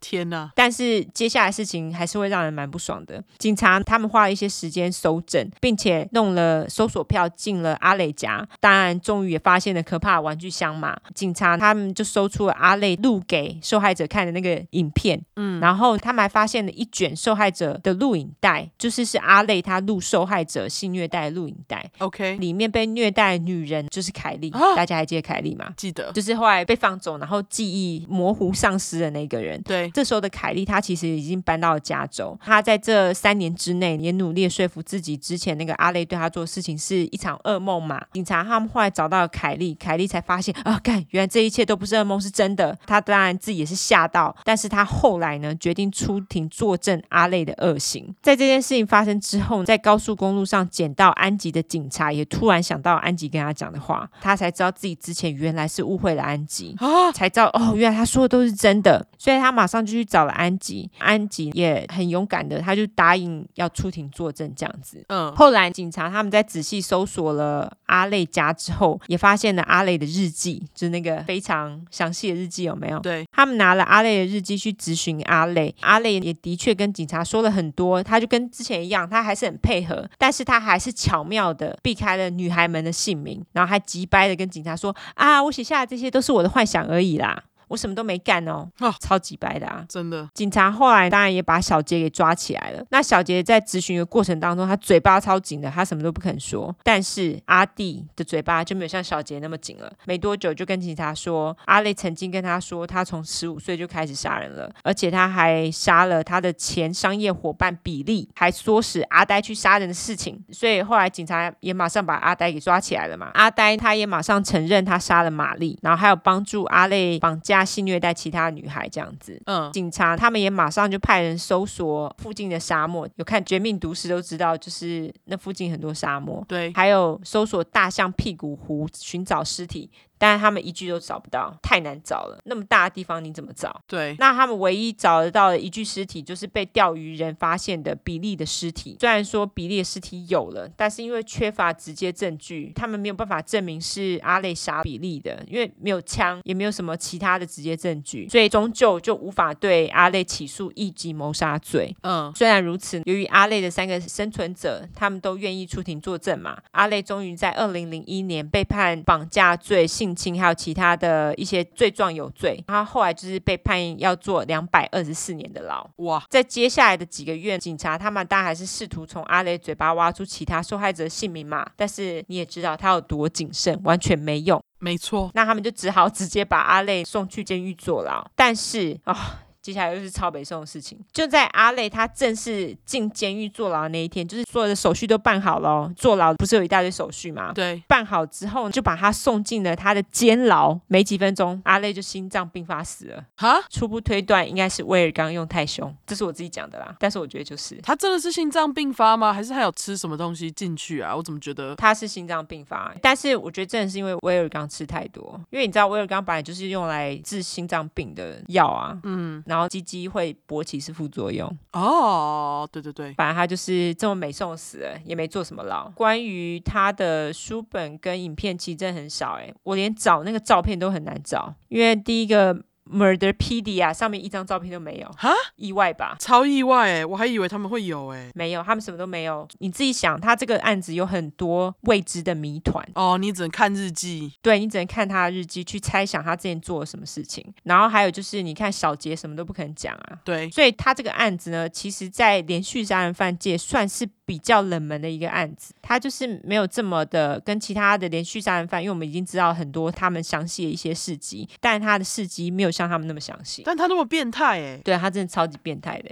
他好鸡掰哦。真的总之，这个就是一个有一点不爽的案子啊。是但是他终于死了，我只能这样讲，对，他是天蝎代表。 完全真的超级鸡掰的哦，那个天蝎座平常没有那么急掰吼，那个平常也很鸡掰，只是鸡掰在不同的地方。啊，对对对对对，好啦，那这个故事就在这边完。玩好，接下来闲聊，你想要讲一下亚特兰大那个枪杀事件吗？好啊，亚特兰大就是发生很近啊，前两天不是有一个很击败白人跑去马杀鸡店，然后去杀了很多个人吗？上礼拜啦，上礼拜是前几天吗是前几天啊，我们礼拜一录的欸、哦，等一下，他是礼拜三，之类的，反正就是上礼拜某天，然后他就是杀了人。总之，因为这样子，所以其实造成蛮多亚特兰大的华裔的人就是非常不满，他们也非常害怕，因为有人在说这个是跟种族歧视有关，我觉得就是有啦。我也觉得就是有，可是我有一个朋友就跟我说啊，那个不是啊，他有杀白人，我就觉得你在放什么屁。如果你今天住在亚特兰大，你会觉得不害怕吗？我不相信。对，而且听说那个人他本来还打算跑到佛罗里达州来，你是说逃到那边去吗？对他那时候就是警察没有抓到他的时候，他本来打算跑到佛罗里达州来。大家都挑佛州，对啊，佛州真的是 杀人犯群聚地耶！ 妈的，是因为很大吧，难抓，我不知道哎、可能是因为很多树啦，我觉得。可以躲树林里是吗对对对，可以躲在林子里面，我真的是这样觉得。 ？OK，因为这件事情，我们之前才在说 Yellow Lives Matter，哦，对，这才刚讲，真的就就发生了这种事情，我觉得真的太可怕了。对，而且我觉得让我们最气的地方是那个智障警长。对，出面说话，然后他居然还说什么呃，这个犯人呐、他就是对这些亚裔的女生有性方面的幻想，然后他还说什么这个白人他只是 had a bad day，对，太扯了！那八个被杀的人才 had a bad day，好吧？对。我真的觉得超级扯的。就因为我在波特兰嘛，然后因为波特兰这边有很多反川普的，应该说是美国绝亲，好不好？嗯，然后我觉得他们会这么讨厌川普，就是因为川普开始了这个种族之间的纷争啊，因为他就只讲一些微博的话啊、的确是。而且你不是说当天你还有很多朋友传讯息问你还好吗？哦，对对对，那那是我觉得超级奇怪的事情，因为因为他们就问我说 “Are you okay? Like how are you feeling？” 就是说你现在还好吗？你觉得怎样？你现在有没有觉得非常的压力很大？我就想说。我还活着，我们亚洲人没有心灵很脆弱，完全没有人来问问我、欸，哎，我就觉得，哎、好，也 OK 啦。不过，因为就是我觉得波特兰这边的人，就是他们比较会去注意像这种问题，因为像当时 Black Lives 嗯 Matter、去年发生这件事情嘛，你知道波特兰的 downtown 啊，嗯他们连续去游行了至少呃两个月吧。旧金山好像也差不多的情况，就是那时候 looting 啊，还有游行啊，也是超级多的。警察也是在路上一直走来走去这样。哦，对，我刚刚要说，就是因为波特兰这里很多绝情嘛，然后他们当时因为去从去年的事情开始，他们就一直在骂警察。可是你看，现在就是一个例子，就是他们就在说警察啊、他们都只偏袒白人这个种族。真的啊，为什么还要帮他说话？我真的不懂哎、对，我不懂为什么。然后你看，我觉得每次事情发生，他们都会先帮嫌犯找理由，然后都没有人去讲说这些为什么这些受害者会被杀。真的哎、就是嫌犯如果是白人的话，我不懂为什么要帮他找理由，凭什么？他们就是听他讲的话，就是想要帮他人性化。可是你帮他人性化干嘛？他杀了八个人哎、对他 had a bad day，然后就跑去杀了八个人。我心想，这绝对不是单纯的某天心情不好，好不好？对，真的实在是太几白了。对，好啦，这就是我们今天那个几白的最后 闲聊。对这真的好几白哦， 太鸡掰了。我现在对我现在出去，我也都不敢自己出去，因为怕。真的哎！你看，你根本不是在亚特兰大，而且还离很远，可是就是会怕，因为就是有因为有这种事情发生、啊。哦，，对啊，因为我之前在公车上就被人家骂啊，好、对啊真是哎，就有人看到我，他就跟我说 “Go back to your country, fucking pig”。啊、天哪！那你有回他什么吗？我忘记我当时讲什么，但是我好像讲的非常非常难听的话。哦，是哦，我那个当下是气到整个人都在发抖，一定的啊，一定很气啊，这实在是太夸张了。然后我在波特兰都发生这种事情，那在全美到底是有几个亚洲人需要接受到这种事情，有几个黑人需要接受这种事情？我倒是比较没有碰过这种事情，但是我觉得那是因为我出门通常都是跟我老公一起出门，哦，他们就比较不敢对我讲什么， 毕竟旁边有一个男人，等会他一发疯起来，你也不知道他会干嘛。哦，真的真的，那因为你那边你就是可能是自己搭公车，他们就会看你好欺负，就故意这样。对。然后后来那件事情事发之后，Michael 就跟我说，你以后出门就不要自己搭公车，太可怕了。真的，而且你到底那个电击棒买了没啊？哦，还没，快点买下啦！你出门就带那个东西啦。我有。带小刀跟那个防狼喷雾剂，哦、o k 方案喷雾剂 OK。但是我觉得防狼喷雾剂应该会伤害到我自己，所以我觉得我还是买个电击棒好了。对啊，弄个电击棒吧。对，好，那就这样。最后来说一下我们的社交软体。 好，我们的社交软体有脸书跟 Instagram，就是出来的出，失快的快，出快，后面是英文 True Crime T R U E C R I M E。如果你只想搜寻英文的话呢，就是 True Crime True Crime T R U E C R I M E T R U E C R I M E。没错，对。那大家如果喜欢我们的节目的话，麻烦投内好吗？麻烦大家尽量投内。那因为我们那个手的预购已经预购完了，对，好多订单哦，感谢大家，我会努力的制作。之后制作完之后，我会再回复让大家订购，好吗？但是我们这次决定就是，我们以后的东西都是限量，OK？对所以就算再给大家订购，也是也是限量啦，所以大家要买要快。对，因为以后我们要是忙起来，那个手就绝版了耶，然后没就要错，增值了耶，想想看，哈对， ，Think about it。没错，完全对，好啦，麻烦大家喜欢五星订阅拉下线喽。好啦，那就这样啦。哎，广告商，广告商， 哦，对，叶佩，赶快来，耶好不配，好快来，快来，我们需要钱，对，需要钱，好，麻烦你们喽，大家拜拜，大家拜拜。